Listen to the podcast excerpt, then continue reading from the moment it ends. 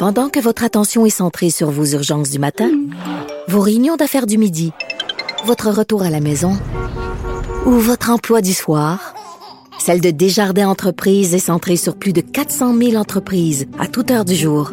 Grâce à notre connaissance des secteurs d'activité et à notre accompagnement spécialisé, nous aidons les entrepreneurs à relever chaque défi pour qu'ils puissent rester centrés sur ce qui compte, le développement de leur entreprise.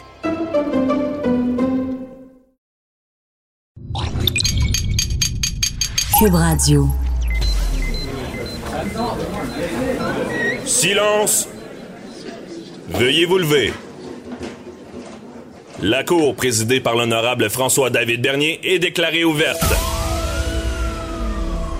Entrez dans les coulisses de la justice. Écoutez, vous serez pas jugé.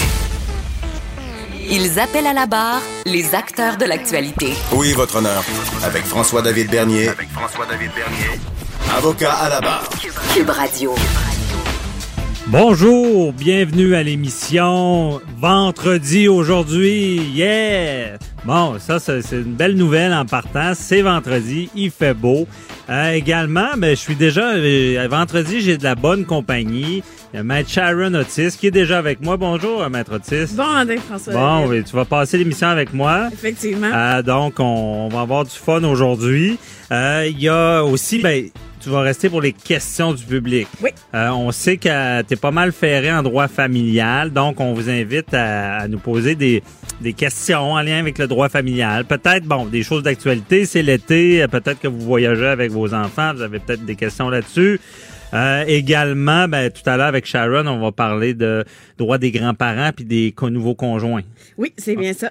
Parfait. Bon, ça va être intéressant. Et on recevra également euh, Henri Lafrance, qui est président de l'Association des grands-parents. Parce que saviez-vous que les grands-parents ont des droits de, sur les enfants? Il y a souvent des requêtes où est-ce que euh, le, grand-parent ne peut pas voir son enfant et euh, c'est un droit prévu par le Code civil. Euh, ils ont ce droit-là.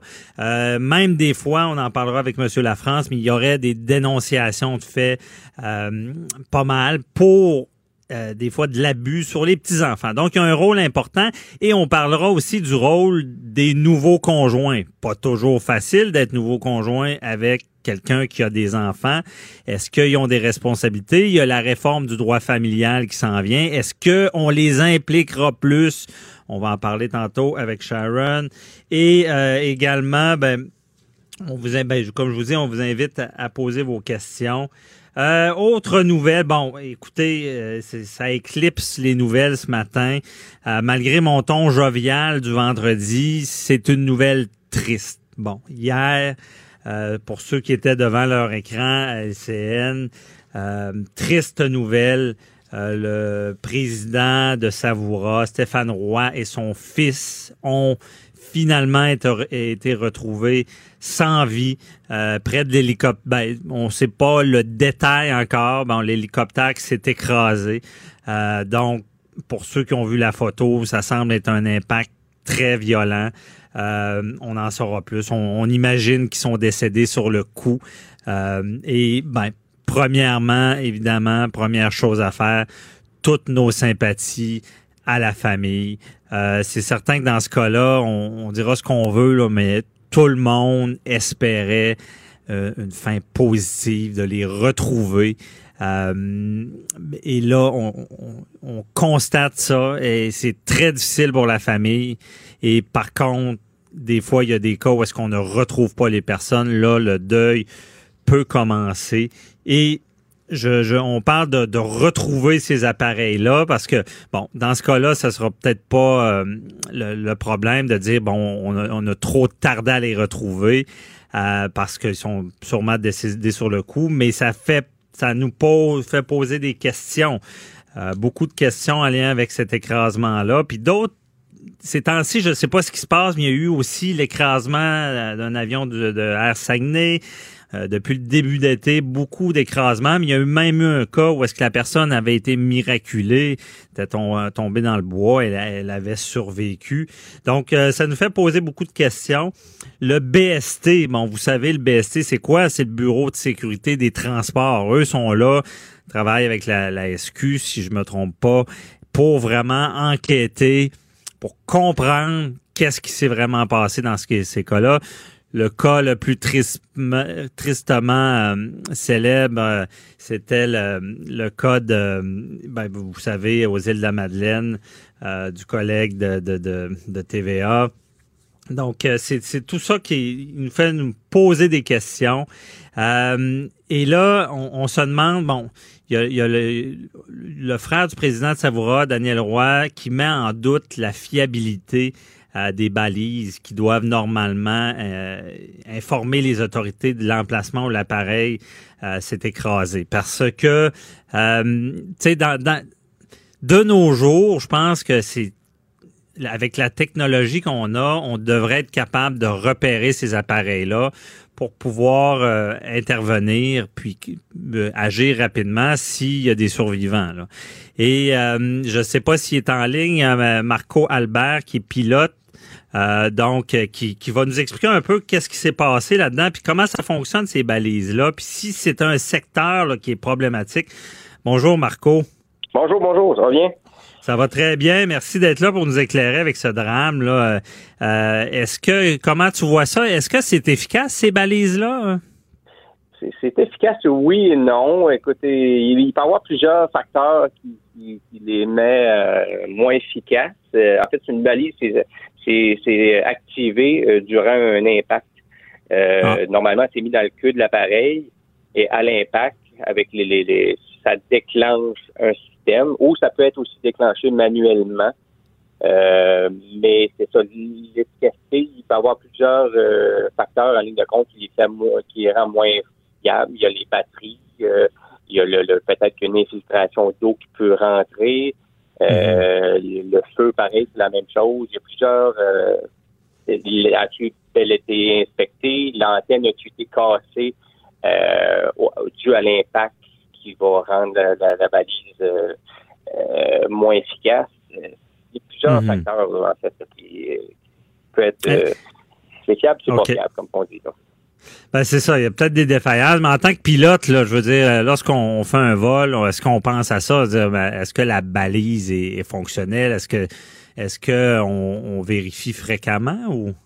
Nous, on en tant que pilote, on s'occupe pas de ça. Ça, c'est fait aux inspections. C'est, ça serait supposé d'être fait. On n'a pas de, de, registre de ça euh, qui nous dit que ça a été inspecté. Euh, vraiment, on met ça aux mains des, des, des mécanos. Euh, on, c'est pas quelque chose qu'on on vérifie bien d'autres choses euh, avant de vérifier ça. Euh, mais nous, notre, de notre côté, on, on, suffit à ce que ça a été fait. Euh, OK. Puis Marco, je, sais, je sais que tu n'es pas mécanicien d'avion, là, mais à ta connaissance, est-ce que c'est, c'est, des, comme on dit, c'est des bidules technologiques? Là? Est-ce que c'est quelque chose qui vaut cher, qui, qui, qui, qui devrait être efficace? Ben, je ne sais pas si ça vaut cher. Euh, écoute, ça, ça date, ces systèmes, ce système-là, là, ça date pas d'hier. Euh, ah ouais, ça date, ça date pas d'hier? Non, non, ça, ça, ça, je sais pas quelle année que ça a été fait, mais euh, euh, ça fait ça fait très longtemps que ça existe. Là, ça, mais pourtant, avec les nouvelles technologies GPS, je pense que, je sais pas, je me trompe, mais je pense que limite avec ben si ça prend du réseau là, mais limite avec un iPhone, on peut le repérer facilement. Je veux dire, c'est bizarre que ces balises là ne soient pas améliorées. Ouais, la manière que ça fonctionne, c'est ça, c'est à l'impact, c'est déclenché. Après, pour repérer cette balise-là, nous autres, dans les, nos appareils, dans les avions ou hélicoptères, ou peu importe, on met une fréquence qui est 121.5. Mhm. Avec cette fréquence-là, on, on, est capable de capter le le, signal, s'il y en a un, évidemment. Euh, et plus on se rapproche, plus le son devient fort. C'est comme ça qu'on on peut détecter là, si on se rapproche ou, euh, pas de, l'accident. Mais c'est encore là, il y aurait peut-être moyen euh, de, de, rendre ça plus plus fiable, comme un peu le, même principe des boîtes noires. les boîtes noires, c'est dur, c'est quand même assez fiable, puis ça prend un très bon impact pour que, le système marche pas. Là. Mais encore là, je sais pas, je sais pas trop le concept là, de, de, de ça, comment c'est fait, la boîte en question, mais il y aurait peut-être moyen de, de, de, les rendre plus fiables parce qu'il peut y avoir bien, comme je disais, plein de facteurs là, qui qui, il peut avoir euh, les endommager qui, qui arrête de fonctionner. OK, je comprends bien. C'est pas une boîte noire du tout. Là. On n'est pas à la technologie des boîtes noires avec ces appareils-là. Non, mais c'est pas la même que chose. Ça, ça, mais ça, en tant que, mais toi, en tant que pilote, je veux dire, si t'arrive de quoi, tu veux te retrouver, tu, serais-tu favorable? Parce qu'on, justement, on est quasiment l'équivalent de boîte noire, autant avec un, un, avion ou un hélicoptère? Oui, tout à fait. Il faudrait qu'ils euh, remettent ça en question, euh, qu'ils mm. mettent les inspections plus plus sévères, je sais pas là. Il y aurait quelque chose à faire, ça c'est ça c'est définitif parce que c'est pas la première fois là, que le, le ELT, le Emergency Locator Transmitter, c'est c'est pas la première fois que ça, ça, ça que ça fonctionne pas là. ça, ça, arrive là. ok, c'est déjà arrivé. Donc bon. Là, là, il y a un problème. BST enquête. Il faut toujours que ça monte. Ça, malheureusement, ça prend des drames avant qu'on améliore les choses, mais tu penses qu'on est rendu là, là, à se poser des questions sur ça, là? Oui, tout à fait. Il y, a, quelque chose, euh, il y a quelque chose à faire. Il faudrait qu'ils mettent de l'emphase là-dessus. Ça, c'est définitif. OK. Et là, euh, là, ils sont allés à la pêche. Ça semble être un secteur très difficile. Je veux dire, que ce soit en hélicoptère ou en avion, c'est encore plus dur voler là-bas. Là. Les risques sont plus grands en plus. Oui, c'est sûr que quand c'est des terrains euh, boisés, euh, il arrive quelque chose, je, je sais pas, l'enquête nous le dira, y a eu une panne moteur? Parce que l'hélicoptère a descendu comme sur place, il n'y a pas eu une traînée. Donc, il faisait, il était, il est descendu vraiment en bas. Là. Donc, il y a eu peut-être une autorotation de l'hélico, parce que l'hélico, le, le, moteur manque, on peut faire une autorotation. Euh, en fait, ça ralentit la chute.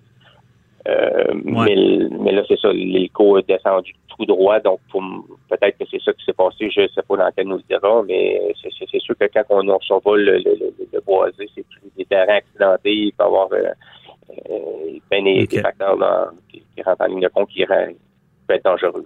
Donc, ça, ça, semble être tombé comme une roche, là, au lieu d'avoir une traînée, d'avoir perdu vraiment le contrôle. Tu on fait le lien, tout à l'heure, je faisais le lien avec Jean Lapierre, l'avion qui avait décroché. Euh, ça, semble être ça. Peut-être qu'ils ont décroché. Là. Ben, un hélico, normalement, c'est différent d'un avion. C'est décrocher, c'est quand on perd de la vitesse. Euh, quand on, parle surtout de le terme décrochage dans, un avion, qu'il n'y a mhm. plus de vitesse pour tenir l'avion euh, suffisamment euh, pour qu'il vole. Donc, elle va décrocher, elle va tomber. Un hélico, ça peut pas vraiment décrocher parce que c'est capable de faire du, du sur place. Sur place, ouais. Donc, c'est deux choses différentes.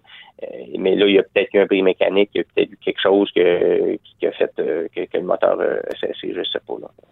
Parce qu'on n'est jamais à l'abri de ça, Marco. Non, ça, c'est sûr. Euh, il y a, il y a surtout un hélico, il y a un moteur, c'est pas comme un avion, souvent qu'il y en a deux. Donc, il peut, si le moteur manque, ben on, comme je disais, on, on, applique l'autorotation qui nous fait descendre plus, mhm. tranquillement, mais c'est encore là, si le terrain est accidenté, le feu pas pogné, il y a bien des affaires qui peuvent se passer. Là. OK. Puis avoir l'état de la de, de, de la carlingue, je ne sais pas si c'est le bon mot, là, la, carcasse, là, ça semble être un impact assez violent. Oui, oui, oui, oui, ça c'est mhm. sûrement que ça s'est passé, ça, ça s'est fait violemment. OK. Ben, merci beaucoup, Marco Albert, pour nous, avoir éclairé. Euh, ça, ça nous fait un peu mieux comprendre. Merci, là, bonne journée. Merci, bonne journée, bye bye. Ah ben, Marco Albert, pilote euh, d'avion, qui connaît bien tout ce qui est, euh, même les hélicoptères, et euh, qui nous explique ce drame. C'est, en tout cas, ça nous fait poser beaucoup de questions. parce que, bon, deux semaines, c'est sûr que s'il avait survécu, le drame serait encore plus grand, mais il faut prendre ça comme exemple. Je pense qu'en en, situation comme ça, il faut pouvoir être retrouvé rapidement. Euh, restez là, on parle avec Henri Lafrance, euh, du président de l'Association des grands-parents. Préparez vos questions. Cube Radio vous offre les services juridiques d'avocats sans frais d'honoraires. Appelez ou textez. 187 Cube Radio. Cube Radio. 1877 827 2346. Le droit des grands-parents, je pense qu'il y a beaucoup de nos auditeurs qui peuvent se poser des questions. Euh, mieux comprendre, on sait, bon, mais, euh, le droit des parents, c'est bien établi, les gardes partagées, les pensions alimentaires. Euh, je pense qu'on comprend bien ça. D'ailleurs, maintenant, la, la, garde partagée est toujours favorisée lorsque c'est possible. On veut que les enfants aient leurs deux parents. Euh, présents dans leur vie, mais les grands-parents ont un rôle très important. Euh, je suis toujours avec Maître Sharon Otis qui est avec moi et Monsieur Henri Lafrance, président de l'Association des grands-parents. Bonjour, euh, Monsieur Lafrance. Bonjour. Merci d'être avec nous. Euh, Pouvez-vous nous dire que c'est quoi le rôle de l'association? Ah, le rôle de l'association, c'est d'accompagner, de conseiller, euh, de euh, d'aider les grands-parents qui vivent des difficultés, mais pas juste les grands-parents, mais également tous les aînés qui vivent des difficultés en situation euh, familiale. En situation familiale. OK. Donc, avec les petits-enfants et euh, les d'autres aînés euh, qui peuvent avoir des difficultés avec la famille en général ou Oui, des fois c'est des abus. Okay. des fois des enfants abusent de, leur, de leurs parents. Ça, ah, ça... C'est malheureusement trop courant. Ah ouais, ben c'est ça. D'ailleurs, on, on, pourra en reparler une autre fois. C'est un fléau là, des, des, Ouais. des- d'extorsion des fois de- d'enfants avec les parents qui, qui vont profiter. euh. Mais, mais des fois, les petits-enfants sont... Oh, les petits enfants, c'est ça. sont, ont- sont un outil de chantage. Il y a des grands-parents qui euh, se sont impliqués grandement auprès de leurs petits-enfants. Ça leur a fait, les parents leur ont demandé de garder les enfants. Des fois, la grand-mère a participé, a assisté à, à l'accouchement de la mère. Et durant un certain temps, il arrive un problème dans la famille, par exemple, lors d'une rupture.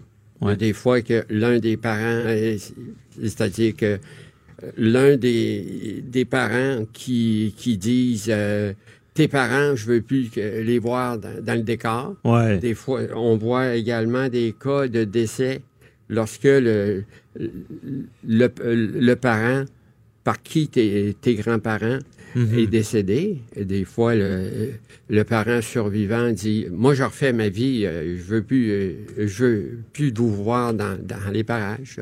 OK, c'est vraiment ça. La, la problématique s'installe justement. Bon, un, ce que je comprends bien, il y a des, il y a des, il peut, il peut y avoir de l'abus parce qu'on dit, ben, euh, tu aide-moi, sinon tu verras pas les petits enfants. Ouais. Donne-moi de l'argent, sinon tu ne verras pas les petits Exactement. enfants. C'est une forme de chantage et l'accès est conditionnel à soit de l'aide, euh, quasiment du travail ou de l'argent. C'est ce que je comprends du premier point. Trop souvent. OK. Deuxième point, je comprends bien, c'est vraiment les ruptures. euh, que, bon, exemple, euh, j'ai des enfants, j'ai une conjointe, on se laisse. Et là, mes, mes parents à moi ne peuvent plus voir les, les petits-enfants à cause de mon ex-conjointe qui, qui, qui, qui ne les aime plus. là. C'est rendu des, des ennemis. Là. Euh, Si euh, le père, par exemple, est diabolisé, Ouais. ses parents, la grand-mère maternelle va être, et le grand-père paternel va être également diabolisé. Dans les cas d'aliénation parentale, c'est toute la famille euh, de l'autre côté qui, qui y passe. Ah, je comprends. Puis est-ce que ça arrive des fois que, le- bon, on va donner l'exemple du, du père, si le père n'a pas la garde et euh, ce, ce père-là ne, ne s'implique pas avec les enfants, n'a pas la garde, n'est plus dans le décor, mais il a des parents, des grands-parents qui veulent quand même voir les enfants. Ça, ça arrive? Euh, souvent. Ouais. OK, souvent. Euh, C'est pas parce que le. Puis aussi, ça arrive dans les cas de protection de la jeunesse. La DPJ, des fois, elle dit euh, si les parents sont pas corrects, euh, les grands-parents ne devaient pas l'être aussi. Ça vient des grands-parents. Ah, il y a des préjugés déjà? Eh, Exactement. Euh, Donc, euh, on a à se battre aussi euh, au, au niveau de la protection de la jeunesse. Donc, puis euh, le fait qu'il qu'il y a l'article qu'il y a l'article 611, ça permet des fois d'entrer par la Cour supérieure pour forcer la DPJ à entendre les grands-parents, parce que les grands-parents, ils n'ont pas le droit d'assister à quoi que ce soit au niveau de la protection de la jeunesse. Le tribunal de la jeunesse, c'est réservé aux parties, c'est-à-dire le père, la mère, l'avocat du- de l'enfant, puis l'avocat de la DPJ. OK. Bon, on va en parler. Le 611, je retiens ça. Je retiens que les grands-parents ne peuvent pas participer lorsque l'intervention de la DPJ. On va en parler un petit peu plus tard, mais je voulais vous entendre aussi. euh, D'ailleurs, est-ce que le cas de la fillette de Granby est un bon exemple du genre d'intervention? Parce que dans ce cas-là de la fillette de Granby, la grand-mère avait la garde pendant des années. Que je comprends bien? Oui. La DPJ est intervenue et on a retiré la garde à la grand-mère. Est-ce que vous, vous expliquez ça, cette situation-là? Euh, euh, C'est-à-dire, la grand-mère en question, on la connaît bien, on la nommera pas parce que... non. Ouais, il y a une ordonnance, pas être dans le trouble. Oui, exactement. Mais euh, on la connaît bien. Elle venait euh, régulièrement à nos, à nos réunions d'information puis d'échanges puis de, de partage à Montréal. Pendant plusieurs années, elle venait. Sauf que la grand-mère, elle, elle a eu la garde pendant 44 mois. Mhm. Puis ça, ça, ça allait très bien. Puis, hop, la DPJ a décidé, ben, le père s'est fait une nouvelle copine. Il s'est probablement euh, euh, repris en main. Et on a eu le résultat que ça a donné. Sauf que la grand-mère était... euh, Il y a un autre problème là-dedans. C'est que la grand-mère était au, au bout de, de- de ses ressources financières. C'est-à-dire que elle aurait pu continuer à se battre, mais financièrement, euh, l'accès à la justice au, euh, au Québec, c'est un autre problème. Un- Est-ce que je comprends bien? Cette grand-mère-là n'avait plus les moyens d'avoir un avocat pour bien la représenter, pour garder l'enfant? Exactement. C'est grave d'entendre ça. C'est vraiment... Euh, c'est un, euh, dans notre mémoire, c'est un, un autre point qu'on soulève, c'est l'accès à la justice. Ouais. Que la ministre prenne les moyens. Euh, il y a, euh, les nouvelles technologies, etc. on, on élabore. Mais surtout en matière familiale, parce que dans le Oui, cas de la fillette de Granby, de la grand-mère, qui est pré- omniprésente, qui n'est pas capable de faire les représentations adéquates pour prouver ça, parce que pour nos auditeurs, vous savez, si on est en cours, c'est pas seulement de le dire, c'est de le prouver, de le faire valoir. Des fois, les, les gens pensent que les avocats euh, travaillent pas, hein, Matt Sharon Otis. Et euh, il y a du travail. Ben, je, je me dirige un peu vers Maître Otis. C'est, je veux dire, pour faire valoir une garde DPJ ou devant la cour, c'est pas seulement en disant qu'on est gentil, là. Non, non. Puis, euh, comme je reviens sur l'article, le fameux article 611 euh, que monsieur parlait tout à l'heure, Ouais. euh, c'est évident que c'est une ouverture, c'est une présomption, OK?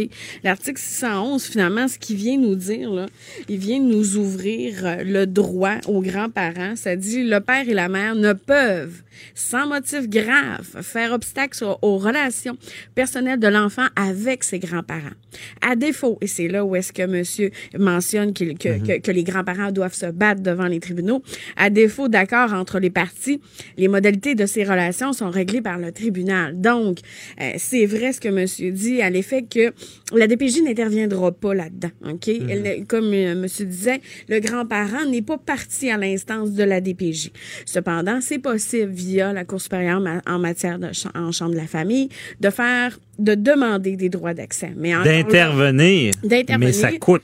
c'est sûr que ça coûte. Cependant, bon, il y a toujours une possibilité là de vérifier si la personne est admissible à l'aide juridique. Ça, c'est ça, c'est la première des étapes, ok, pour voir ça semblait pas être le cas de la grand-mère de la. Non. Ouais, ou peut-être ça n'a pas été vérifié, ou Mhm. il y a les actifs aussi des parties qu'il faut tenir compte, etc.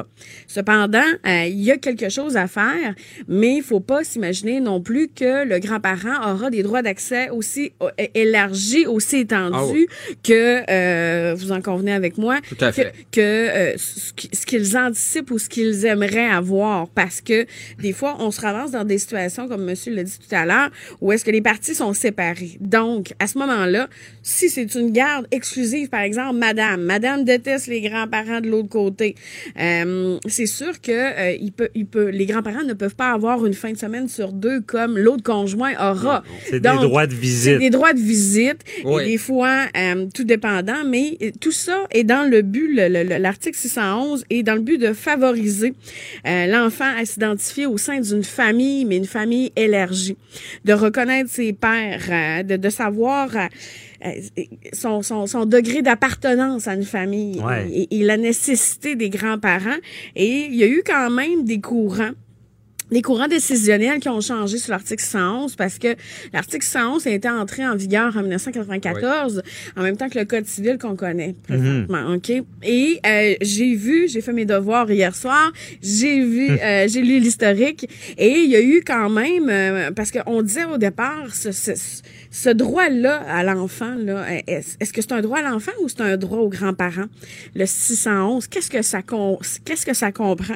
Et finalement ce qu'on est venu dire c'est que ça crée une présomption et c'est que c'est dans l'intérêt de l'enfant. Ouais. Donc, lorsqu'on se présentera, lorsqu'un grand-parent se présentera à la Cour supérieure, le juge ou la juge devra statuer à l'effet de savoir est-ce qu'il est dans l'intérêt de cet enfant-là ou de ses enfants euh, d'aller, de visiter les grands-parents. S'il n'y a pas de problématique au niveau, vous comprenez, de, de- de visiter, mais je- vous allez me trouver tannant, ou dans le cas de la fillette de Granby, d'avoir la garde. La- L'article, est-ce qu'elle sert à ça, à avoir la garde, si le parent n'est pas capable de l'avoir? ça, non, ça ne va pas C'est pas dans, on n'est pas ça dans le ne même va créneau. pas là. jusque-là. Ça Ouais. pourrait y aller dans l'éventualité où il y a un retrait de, la- de, de- de l'ensemble des attributs de l'autorité parentale. Euh, il y a juste un, l'enfant a juste un parent. On y retire tous les attributs. Donc, moi, à mon sens à moi, le tribunal devrait statuer que l'enfant doit rester à l'intérieur de la même famille s'il n'y a pas eu de problématiques d'abus, inceste, problème de drogue, dépendance, etc. Si l'enfant ne manque de rien, etc. Je pense que on ne détruit pas la cellule familiale. Donc, je comprends bien, les, pa- bon, les parents, l'autorité parentale, on va toujours avoir priorité si ils sont viables, là, si, Si. ben, puis dans le cas de la fillette de Granby, on s'entend que le père, ben, c'était pas le cas, et euh, la mère, c'était pas le cas non plus, parce qu'elle avait pas la garde.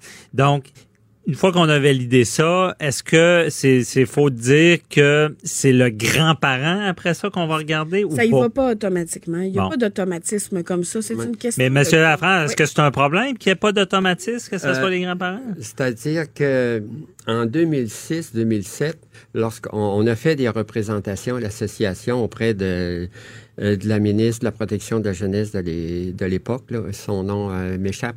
Euh, puis euh, on a fait, un- on a réussi à convaincre euh, la ministre, qui était elle-même une grand-mère. Ça aide des fois. Ouais, ouais, j'imagine. Elle euh, comprend de- mieux. De, d'introduire, c'est-à-dire que sa première version de la loi parlait de une personne significative. Là, ce qu'on a dit à la ministre, c'est que inscrivez donc dans la loi euh, que les grands-parents sont des personnes significatives, c'est-à-dire notamment les grands-parents. Donc, elle l'a fait à trois endroits dans la loi de la protection de la jeunesse. Donc, théoriquement, lorsque la DPJ se donne la peine de respecter la lettre et l'esprit de la loi, c'est de faire appel à les- aux grands-parents. Sauf que... Et là, une personne significative, c'est bien défini ou Oui, on, ça- on- on nomme les, les grands-parents dans la loi. Sauf que euh, la loi de la protection de la jeunesse, là, c'est différent du Code civil, Mhm. fait allusion aux grands-parents dans trois ou quatre articles. Mhm. euh, on, on a réussi en 2006 à convaincre la, la ministre de l'écrire. Euh, mon argumentaire à cette époque-là, c'était de dire n'attendons pas pendant euh, deux, trois ans que les juges établissent une jurisprudence. Est-ce que les grands-parents sont des personnes significatives? Mettez-le donc dans la loi. C'est ce qu'elle a fait. Je l'en, euh, je l'en remercie encore. Ben oui. Euh, Moi, ça mais- me fait sourire. En plus, ben voyons, les grands-parents sont significatifs pour nos enfants. Je sais pas, pour ceux, ceux qui ont des enfants à la maison, je pense que la réponse est assez euh, Mais facile. malgré ça, la DPJ en cours a plaidé que ça voulait rien dire, euh, cette mention des grands-parents. Ah ouais? Il y a, euh, Ça veut rien dire. C'est-à-dire, selon la DPJ, sauf que la jurisprudence n'a pas nécessairement suivi les, les prétentions de la DPJ, mais euh, on a euh, des avocats. euh, Et dans quel intérêt la DPJ va essayer de dire que le parent n'est pas important? C'est-tu? ben, c'est c'est pour simplifier leur dossier. Eux, pour eux, ils, sont assez peu de personnel, donc. Ouais. euh, ben là, tout- toute la problématique, vous l'avez vécue, si je comprends bien. Oui. Ouais. Euh. Donc, euh, ils, ils veulent simplifier l'affaire, ils veulent dire, ils veulent prendre. Des fois, les, il y a des intervenants qui, qui ont des problèmes aussi, hein, et qui Mhm. ne sont pas nécessairement corrects. Puis d'ailleurs, il y a le système aussi euh, euh, qui, qui fonctionne euh, tout croche d'après ce qu'on euh, ce qu'on voit.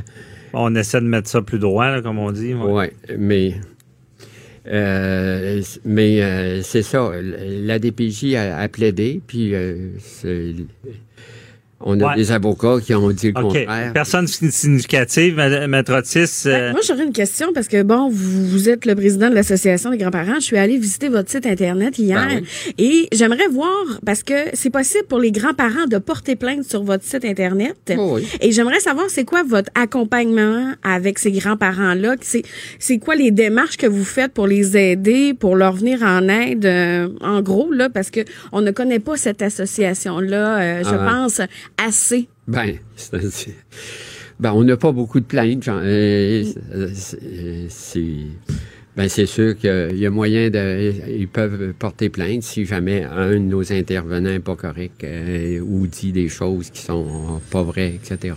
Mais euh, Mais c'est ça, les gens, vous, vous êtes un peu, vous pouvez Mais- aider ces gens-là qui Mais- peuvent être déroutés Oui, des fois. on- ce Ouais. qu'on peut faire, euh, c'est-à-dire que d'abord, les gens, la porte d'entrée, c'est la ligne d'écoute. Mhm. Bon, on a une ligne d'écoute sans frais euh, pour tous les grands-parents du Québec. Euh, ensuite de ça, bon, on, on écoute les grands-parents, euh, c'est-à-dire ceux qui nous posent des questions sur Facebook, on leur dit de nous appeler parce que le Facebook, ça, on ne touche pas à ça. Ouais. Donc, ce qu'on va faire, dans certains cas, on va les référer à un psychologue pour euh, un travailleur social, ouais. Ah. Et puis, euh, ou un avocat, ça dépend de, de leurs besoins. Mais la première chose qu'on va leur dire, contrairement à ce que vous disiez avant que je, euh, Mhm. que j'arrive en onde, c'est que c'est pas tant les, les droits des grands-parents que les droits des des petits-enfants à maintenir une relation. C'est ça, toujours l'intérêt de l'enfant. Oui, Ouais. en- parce que il y a l'article 611, mais il faut le lire à la lumière de l'article 33 qui, qui dit que tout, Toujours dans l'intérêt, mais ce que je disais n'est pas faux, c'est il faut que ça vienne du grand-parent aussi, là, parce qu'il Oui, oui. faut qu'il prenne des démarches. Oui. Et là, je comprends bien, vous êtes là pour aider- une courroie de transmission pour aider euh, ces gens-là. Mais là, j'en reviens à, à l'article. euh, bon, euh, vous, vous, vous disiez, bon, pour la DPJ, une personne significative, les grands-parents. Euh, j'en reviens, Maître Otis, vous parlez de l'article 611, Onze, bon, ouais. qui, qui donne, qui, qui dit que les, les parents euh, les grands-parents ont des droits. Là, la question, est-ce que c'est assez, ça? Est-ce qu'il faut plus pour les grands-parents? ben euh, euh, oui, je dirais c'est assez dans un sens, puis ça l'est pas dans l'autre sens, parce que l'accès à la justice, c'est que c'est hors de portée de la classe moyenne.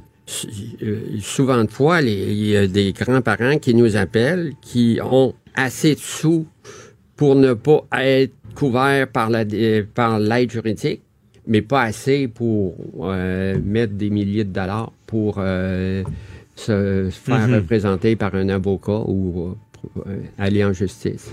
Bon, on se rend compte que l'accès à la, à la justice, là, écoutez bien ça, ça nuit à l'intérêt de l'enfant. C'est ce que je comprends. Parce que des fois, des personnes significatives, comme les grands-parents, ne pourront pas faire valoir des droits par manque d'argent. C'est assez scandaleux de dire ça. Moi, désolé, je, je déteste dire ça. Parce qu'encore une fois, je fais référence au cas de Granby où est-ce que je me rends compte, Monsieur Lafrance, que cette dame-là n'a pas eu le- le- ce qu'il fallait pour poursuivre, euh, bon, ce qu'elle ce qu'elle faisait déjà, s'occuper de cette jeune fillette-là. On sait le dénouement tragique de cette histoire-là. La fillette est décédée. Donc, euh, mais ça nous éclaire. Merci beaucoup, euh, Monsieur Lafrance, euh, Henri de Lafrance, de nous avoir éclairé là-dessus sur les droits des grands-parents. Euh, je vous laisse aller. Moi, je vais poursuivre la conversation avec euh, Maître Otis un peu. On va aller aussi sur le droit des, con- des, des nouveaux conjoints là, qui font partie aussi de- du paysage. Euh, merci beaucoup. Bonne journée. Merci. Deux heures par jour avec des avocats. Ah, inquiétez-vous pas, là, la consultation est gratuite de 9 à 11.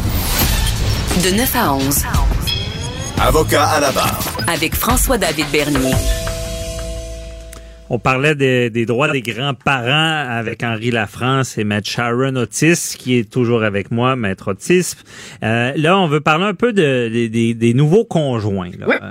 Euh, Est-ce qu'ils ont des droits, ces nouveaux conjoints-là? Là, je mets, je mets la table. Bon, vous avez une famille, vous avez des enfants, vous vous séparez. Vous rencontrez une nouvelle personne avec vos enfants. C'est quoi son statut? Le nouveau conjoint Ouais. avec euh, ben son, son statut c'est de le de nouveau conjoint tout simplement. Il n'y a pas plus de droits, il n'y a pas plus. Il n'est pas le parent de l'enfant. OK. Il est là pour cheminer avec l'enfant. Il n'est pas là pour l'éduquer. Il n'est pas là pour. euh, il est là pour intervenir comme euh, un, un accompagnateur de vie, mais mais sans plus là. Mhm, OK. Donc, euh, si par exemple, il y a une pension alimentaire Oui. Euh, et que moi, j'ai une nouvelle conjointe puis j'ai pas d'argent et qu'elle est riche, Mhm. est-ce que ma- la pension que je vais donner pour mes enfants va être- est-ce qu'on va considérer ma nouvelle conjointe qui a beaucoup d'argent? Non, ben c'est ça. Ce sera celle que vous donnerez pas, mais que votre nouvelle conjointe ne donnera pas non plus. OK, elle, elle a pas, elle, on- va pas. euh, si si j'habite avec depuis des Non. années, elle a un gros revenu, ça, ça entrera pas. euh, La, la, la, la seule endroit où est-ce que ça pourrait interférer, c'est dans les actifs des parties. OK. OK, dans vos actifs à vous. Donc, mais sinon, la nouvelle conjointe n'a pas à payer. Ce n'est pas la débitrice alimentaire pour le bénéfice des enfants. Ce n'est pas la mère des enfants. Elle peut pas se retrouver avec des obligations, vous comprenez, que le parent ne fait pas. là. Donc, euh, c'est, ça serait abusif de demander ça. Donc, euh, le- le- donc, au même titre que si elle le quitte à nouveau, euh, puis que vous, vous n'êtes pas encore en mesure de payer votre pension alimentaire, ben, ça sera suspendu, mais ce n'est pas au nouveau Je comprends bien. Ça, c'est la règle. Mais euh, tout à l'heure, tu me parlais de, de beaux mots latins, locaux, comme par Ben, ça dépend, ça dépend. Je vous donne l'exemple d'une mère, mère célibataire, euh, qui, bon, euh, le père est inconnu, ok, lors Mhm. euh, de la naissance, ne figure pas sur le certificat de naissance, on sait pas c'est qui, euh, et arrive un nouveau conjoint, nouveau conjoint qui euh, est là depuis le début, ok, de de de de, de, la vie de l'enfant et qu'il agit comme in loco parentis. Mhm. Ah, Donc, euh, ce que ça veut dire, c'est qu'il agit comme un propre parent. Euh, ça veut pas dire que lui aura une pension alimentaire à verser. Cependant, il n'en a pas à verser parce que Mais si c'est toujours occupé de l'enfant, est-ce qu'on pourrait dire, ben, c'est une, une forme de. Il tu peut le dois faire. continuer, l'obliger à le faire? Il ou? peut le faire volontairement, mais je ne crois pas qu'un tribunal puisse obliger un parent, surtout s'il n'est pas sur le certificat de naissance, surtout si, cependant, s'il y a un rythme de vie attaché à ça, parce que vous comprenez que là, ça va faire en sorte que un enfant pourrait bénéficier, vous comprenez, de, de, de, de, de, Mhm. d'une pension alimentaire auquel il n'a pas vraiment droit. Ce n'est pas son père, ce n'est pas. Faudrait voir, mais je vous dirais que euh, à, à brûle pour point comme ça, si le, le nouveau conjoint euh, n'est pas sur les papiers officiels Mhm. et euh, à titre de père, puis au même titre que euh, je vous donne un autre exemple. Et ça, les gens ne le savent pas. Euh, par exemple, là, on est dans les familles éclatées. Là, maintenant, là, c'est la nouveauté, c'est la mode. Donc, euh, vous, vous avez votre famille éclatée euh, et euh, vous avez un nouvel enfant avec euh, votre nouvelle conjointe Oui. actuellement. Euh, ça se termine avec votre nouvelle conjointe également. Donc, vous avez deux enfants à charge de deux femmes différentes. Alors, il faut qu'on, il faut, faut, faut tenir compte dans l'établissement de la pension alimentaire. Si la deuxième vous demande une pension, mais que la première, elle l'a pas fait, ben, la, la deuxième, faut qu'on tienne compte qu'il y a un autre enfant né d'une autre union. Alors, le montant de la pension alimentaire n'est pas le même que si c'est un simple, vous comprenez, un OK. simple Ça enfant. va, on va tenir compte de l'autre enfant voilà. également pour la pension à l'autre. Parce que l'enfant n'a pas à être Ouais. pénalisé. Mais euh, tu dis bon, c'est la mode, mais c'est pas la c'est plus la mode, c'est la norme quasiment. La- les, les nouvelles familles, les nouveaux conjoints de nos jours. Et là, je soulève une, là, il y a- on Il y a annonce même une réforme. là. Il y a même l'association des nouveaux conjoints, là. OK, il y a une association des nouveaux conjoints, puis ce que je sais, c'est que eux disent ben c'est peut-être pas juste exemple quelqu'un qui a une nouvelle conjointe fait un nouvel enfant avec et euh, OK, non, tu as Non, bien répondu. la- On va tenir compte quand même de l'autre pension. C'est ça, c'est ça. Mais l'association des nouveaux conjoints, je suis allée, là, euh, comme on dit, sneaker sur Ouais. le site Internet de l'association. Et ce que ça dit, c'est que ça a pour mission de favoriser, après un divorce, une, sé- une séparation, l'équité quant aux conditions de vie, euh, Mhm. etc. Mais sauf que ça, pour ça, moi, je ne suis pas d'accord. Euh, je ne suis pas d'accord parce que on ne peut pas mettre sur le même stade, euh, sur le même palier, des gens qui sont mariés, divorcés, Ouais. et des gens qui ont vécu en union de fait, parce que ça revient à faire en sorte que ils auront les mêmes droits, les mêmes obligations. Donc, quant à moi, ça c'est mon opinion personnelle, là, mais je ne suis pas, euh, je ne suis pas à l'aise avec ça. Je comprends bien. Mais Maître Otis, Oui.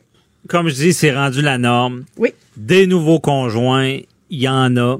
Il y a des relations. Il n'y a pas lieu avec la réforme d'encadrer ces nouveaux conjoints-là, de, de mettre ça un peu plus clair, comment ça va fonctionner? Ben, la réforme à venir à date, là, ce que j'en ai compris, c'est que ça change trois lois. OK? OK. La loi sur le divorce. Mhm. OK? Donc, les, les, les personnes mariées seront encore gérées, mais on ne parle pas encore de conjoint de fait, dans, dans, bien Ouais. évidemment. Il y a la loi d'aide à l'exécution des ordonnances et des ententes en familiales. Et il y a la loi sur la saisie arrêt et la distraction des pensions. Donc, au niveau du conjoint de fait, à quel, à quel lieu, dans quel endroit il pourrait le placer légalement parlant au niveau de la législation.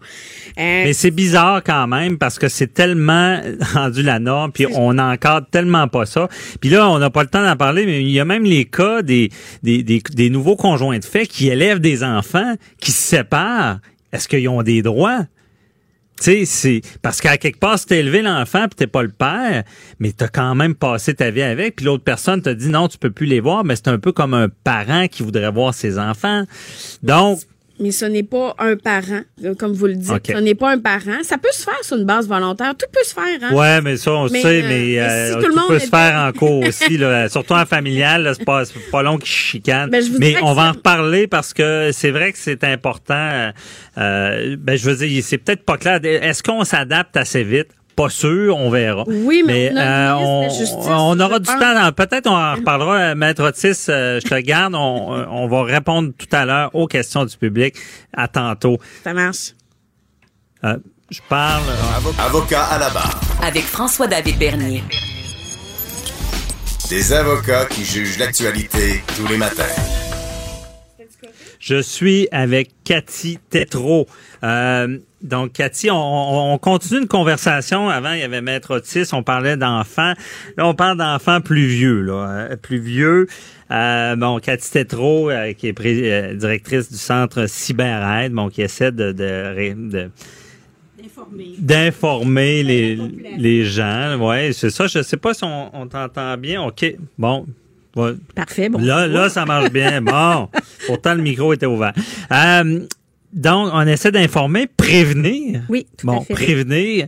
Mais des fois, tu es un peu découragé parce que ça, ça marche pas toujours. Les gens avec les technologies sont perdent la tête, les gens, les jeunes. Les gens. Et euh, là, il y a une nouvelle, c'est un communiqué, communiqué de la GRC Ouais. euh, qui dépose des accusations d'agression sexuelle et de possession de pornographie juvénile. Ado de 16 ans, trois chefs d'accusation. Un ado de 18 ans, à 18 ans, il est rendu majeur. Euh, cinq chefs d'accusation. Euh, là, qu'est-ce qu'ils ont fait, eux autres? Ils ont, ils se sont, ils ont filmé une agression. là. Ils ont fait euh, une agression sexuelle, l'ont filmé et l'ont partagé. Et, euh, et ça, et, et ce, qui ce qui est en- encore, encore plus troublant, c'est que ça circule encore. Alors, la GRC a émis un communiqué en disant, écoutez bien, là, ceux qui vont la partager encore, là, ceux qui nous appellent pas, qui la reçoivent et qui vont, qui la partagent, vont aussi être passibles d'accusation parce que vous perpétrez, dans le fond, le crime qui a été de, de la, c'est, comme de cautionner l'agression sexuelle. Ensuite, ils l'ont séquestré pour euh, l'agresser. Tu sais, il y a plusieurs chefs d'accusation. Puis on, c'est comme si on cautionnait ça, les jeunes, de partager cette vidéo-là, puis de dire, regarde. Tu sais, alors le- le- la GRC même a, euh, a mis un numéro de téléphone, dire, écoute, si tu vois passer ça en tant que jeune sur les réseaux, parce que c'est sur les réseaux sociaux, ben il faut absolument nous appeler, puis il faut qu'on on enlève tout ça. Il faut arrêter la, la distribution. Mais celui qui a partage, il voit pas le mal Ben, je fois. sais pas si les gens qui partagent se, se rendent compte à quel point euh, sont mêlés finalement dans l'acte ou dans ou dans le, le, le crime parce que c'est de cautionner. Tu sais, euh, j'avais eu un cours en droit justement, puis Mhm. la- la- la- l'enseignante avait dit tu aussi coupable quand il y a un vol de banque, par exemple, si tu attends dans la voiture que si tu es avec l'arme dans la banque. Tu, tu participes, tu participes à, à ça. Alors, si on partage ce- cette vidéo-là, même si on l'a pas fait, même si on n'a pas séquestré, séquestré, même si on n'a pas euh, fait d'agression sexuelle, peu importe, juste le fait de la distribuer encore, c'est de la cautionner. Sais, il faut absolument dénoncer ce qu'on reçoit. Puis c'est pas juste pour cette fois-là. C'est à chaque fois qu'il y a des vidéos, des, des photos, des paroles blessantes, du dénigrement, de la diffamation. Puis on parle toujours des ados, Oui. hein, en lien avec la sexualité ou autre. Partager, c'est cautionner. Ça devrait être le titre de mon prochain projet. Partager, c'est cautionner. C'est cautionné, puis c'est pire que ça, c'est partage de pornographie juvénile, même si c'est des jeunes. Là. C'est- Je veux dire, c'est Exact. c'est- c'est le genre de, de, de, de tâche, d'accusation. Jeune, tu veux pas commencer ta vie avec ça, mais les jeunes comprennent pas. Comprenez, vous êtes jeunes, c'est grave là, mais c'est ça qu'on essaie de dire souvent, mais on en voit de plus en plus. Puis, savez-vous, Euh, j'ai rencontré des auteurs, de, des, des jeunes qui ont partagé des photos. Mhm. et, et, et avant la rencontre, ils, en parlaient comme si c'était banal. Puis la première réponse que j'ai eue quand j'ai dit, est-ce que tu es, conscient de la gravité Mhm. de, de ton geste? Puis il a dit, je comprends pas parce qu'il dit, dans le fond, j'ai été malchanceux, je me suis fait pogner. Ah, yeah. Alors, c'est, c'est, on, est, on en est là dans. Je, pense pas que tout le monde pense ça, là, mais on en est là dans ceux qui partagent encore et encore quand ils en reçoivent. Tu sais, Mhm. ça, ça me fait penser aussi, ça, ça peut s'appeler le slot shaming, c'est-à-dire la, di- la distribution de photos qui ont été distribuées par ou faites ou créées par d'autres personnes. Puis là, on continue ça. Et là, ça brime la réputation, ça brise la réputation. Alors, la, la- elle a Mhm. été agressée, elle a été filmée, elle, elle a été distribuée. Puis en plus, on continue à nuire à sa réputation. Donc, on, on fait sous le clou, là. Mais Cathy, euh, on, on va faire une petite chronique dans Oui. la tête d'un ado.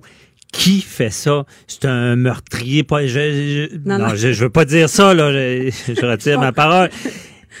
Quel jeune va agresser une fille avec un ami, j'imagine, ou je sais pas, et filmer comment ce jeune-là se rend là? Est-ce que ça sera un criminel notoire? Ben, il y a des profils, hein, il y a des profils de jeunes. Il y en a qui vont, là, c'est de l'agression sexuelle filmée, c'est quelque chose, là. Mais là, là, ce que je vois, c'est accusation de séquestration, d'agression, euh, ce qui veut dire que ça implique de la violence. tout Oui, ça, mais en même temps, OK, on va, on va parler un petit peu moins grave, mais qui peut avoir autant d'accusations, c'est-à-dire il y a un gros party, tout le monde est sous, Mhm. euh, le gars décide de, de faire quelque chose à la fille qui, qui est comme pas consentante parce qu'elle est sous le badard, c'est c'est une agression. Oh, il y, a, eu- il y a eu dernièrement des Ben, cas c'est ça. Donc, qui, si dont le les juges étaient très sévères. Ben, si le C'était à la film- personne de vérifier le consentement. Ouais. Exact. Mais s'il filme et qu'il partage, ben il va avoir. C'est, est-ce que c'est quelqu'un qui est criminel? Il était sous lui aussi, c'est un jeune de 14. Hey, c'est tellement grand comme question, là, ce que vous me demandez. Mais moi, je m'intéresse À ce cas-là, après, après à celui qui filme. C'est grave, mais celui qui décide d'organiser ça, la tête qui agresse puis qui qui, Ben, qui parce que c'est comme un meurtre. euh, je, je, je fais pas de faux parallèles, mais Ouais. encore là, la préméditation dans un meurtre, ça l'aggrave beaucoup et dans tout tout genre de crime aussi, une forme de préméditation, d'organisation, euh, c'est là l'intention criminelle est plus grande. Ben oui, séquestration Euh, veut dire intention, là. ce- C'est ça, mais je veux dire, quel genre de jeune peut planifier ça, prévoir ça? Profil, ben ok, je vais y aller avec mon expertise d'intervenante. Là, Oui. Là j'irai pas avec, euh, ça se peut que je me trompe là, mais bon. Non, on est en analyse. On est en analyse. On veut comprendre. Ben moi, si on me disait, est-ce qu'il y a des possibilités qui deviennent agresseurs, je dirais oui. Oui, il y a des possibilités. Oui, il y a un profil. Il y a un parce profil. que c'est quand même très grave d'avoir euh, décidé de, de la séquestrer pour la filmer. Mhm. Est-ce que l'agression a été faite pour la partager ou après avoir filmé, il a décidé de partager, on le sait pas, mais déjà Ouais.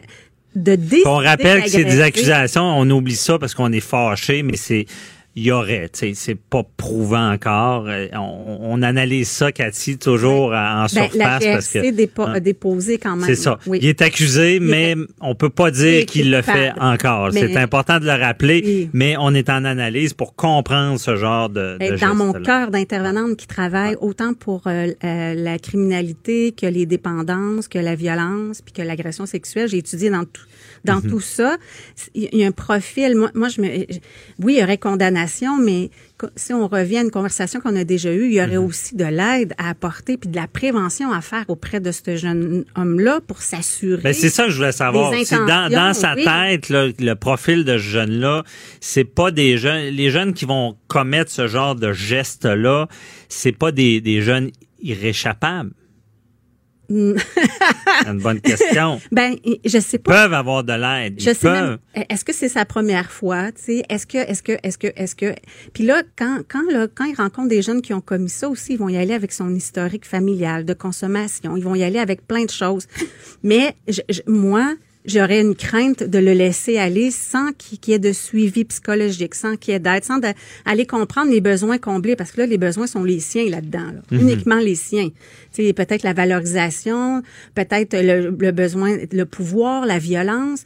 Ben c'est pas c'est pas rien là, c'est quand même très grave.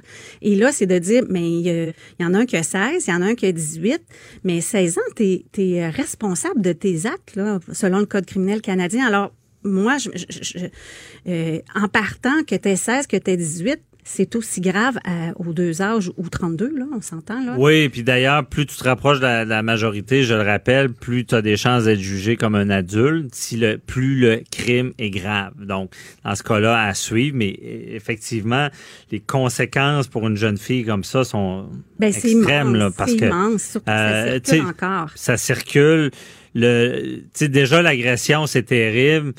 Mais de filmer, là, ce que je comprends, Cathy, c'est une sorte de fléau. Là. Tout le monde filme tout. Ben, puis oui, puis les, les, les actions vont être à des degrés euh, de gravité euh, euh, différents, mais euh, il y a un site qui est accessible sur Facebook qui, qui j'ai entendu parler qu'hier, il y a comme, euh, je sais pas, comme 70 000 abonnés. Je n'aimerais pas parce que je veux pas y faire de la... Mais ce site-là, les gens vont filmer, vont se filmer, vont filmer des choses très graves et vont passer ça sur le site, puis tu as 70 000 abonnés. Ah ouais. OK? Donc, à quelque part, c'est pas toute seule qui a fait ça, lui-là, de décider de Ah, euh, moi, j'irai voir les abonnés de ce site-là. Je suis allée voir d'ailleurs et de dire mais comment ça se fait que tu es abonné à ça? Ça veut dire que tu cautionnes ce que euh, par exemple là j'ai vu là il y, a- il y a un gars qui se qui s'est cloué l'oreille sur un morceau de bois puis là il y a eu des likes. Bon, c'est- c'est des affaires qui ont pas d'allure qui sont violentes qui sont dégradantes puis ils font ça live. OK, Ouais. donc il y, a, une- il y a quelque chose en dessous qu'il faut aller voir dans la société aussi, là, ce qui peut banaliser certaines choses que les jeunes font. Là. Oui, c'est ça. Puis je pense que là, on n'est pas si équipé pour euh, sanctionner ceux justement qui vont aller liker des, des, des atrocités. On n'est pas là. C'est encore le Far West d'Internet. On n'en est pas là, exactement. Mais euh, tu sais, de, de filmer comme ça, euh, euh, c'était quoi ma question? Est-ce que euh, filmer, c'est vraiment euh, courant, pas courant, mais euh, c'est les, les jeunes, comment ils pensent ne pas se faire prendre? C'est ça que j'ai de la ça, j'ai de la misère à sortir ma question. J'ai dit, ils se filment en train de faire des choses illégales, puis ils publient ça. Comment ils pensent qu'ils se feront pas prendre? Ou c'est carrément de la de l'insouciance, de naïveté de dire, moi, je veux rien qu'être cool ou... Ben, euh, moi, je mets en doute leur jugement. Là. OK. Tu sais, parce qu'à quelque part, là, euh, si tu sais comment c'est fait Internet, là, la Mhm. base de tout ça, là, euh, tu sais qu'en partant, il, t'es retraçable en tout temps pour Ben toute oui. la vie. Ben, si tu sais ça déjà, tu te dis, ben, crime, c'est sûr que si je me filme ou je filme quelque chose d'illégal ce soir, demain, je vais avoir des répercussions. Mhm. C'est quelque au, chose. au final, euh, c'est, c'est- en tout cas, je trouve tellement que ça aggrave le dommage d'une personne parce qu'on sait avec euh, ce genre de victimes-là, on appelle ça l'infinité du web. une fois que c'est parti, c'est incontrôlable. Ça peut être des, c'est sur des serveurs dans des pays où est-ce qu'on a aucun pouvoir de retirer euh, tout ça. Euh, bon, euh, Cathy, tu as une conférence qui s'en vient. Ben, l'affaire, c'est que euh, je, je me suis assurée avant qu'on pouvait en parler. oui. Euh, Vas-y, on ne reste pas beaucoup de temps. C'est pour ça. Juste pour vous rassurer en tant qu'avocat. Ouais. Il y avait tellement de demandes qu'on pouvait pas euh, suffire parce Mhm. que quand on parle comme ça, moi j'ai des appels après aussi. Bon. OK, c'est certain. Et les, j'ai fait une conférence en ligne 90 minutes accessible pour les parents et les familles à, à revenus moindres aussi. Euh, on y a pensé, ceux, ceux qui peuvent pas, les, les, les parents qui peuvent pas se déplacer à mes conférences, f- faire garder les enfants. Ben oui. Dans, le, dans euh, j'ai même des écoles francophones euh, du, du Canada anglais qui veulent me faire déplacer. Puis ça, ça, je suis pas capable, c'est trop loin. Fait que cette conférence là, c'est vraiment euh, l'adresse, c'est euh, centre cyber trait d'union aide.didact.com. Puis euh, il y a un petit mot de passe pour les familles qui euh, se considèrent à moindre revenu. On, on veut pas savoir les revenus rien. Il y a vraiment Mhm. un petit mot de passe sur ça. Ça peut aider les parents vraiment.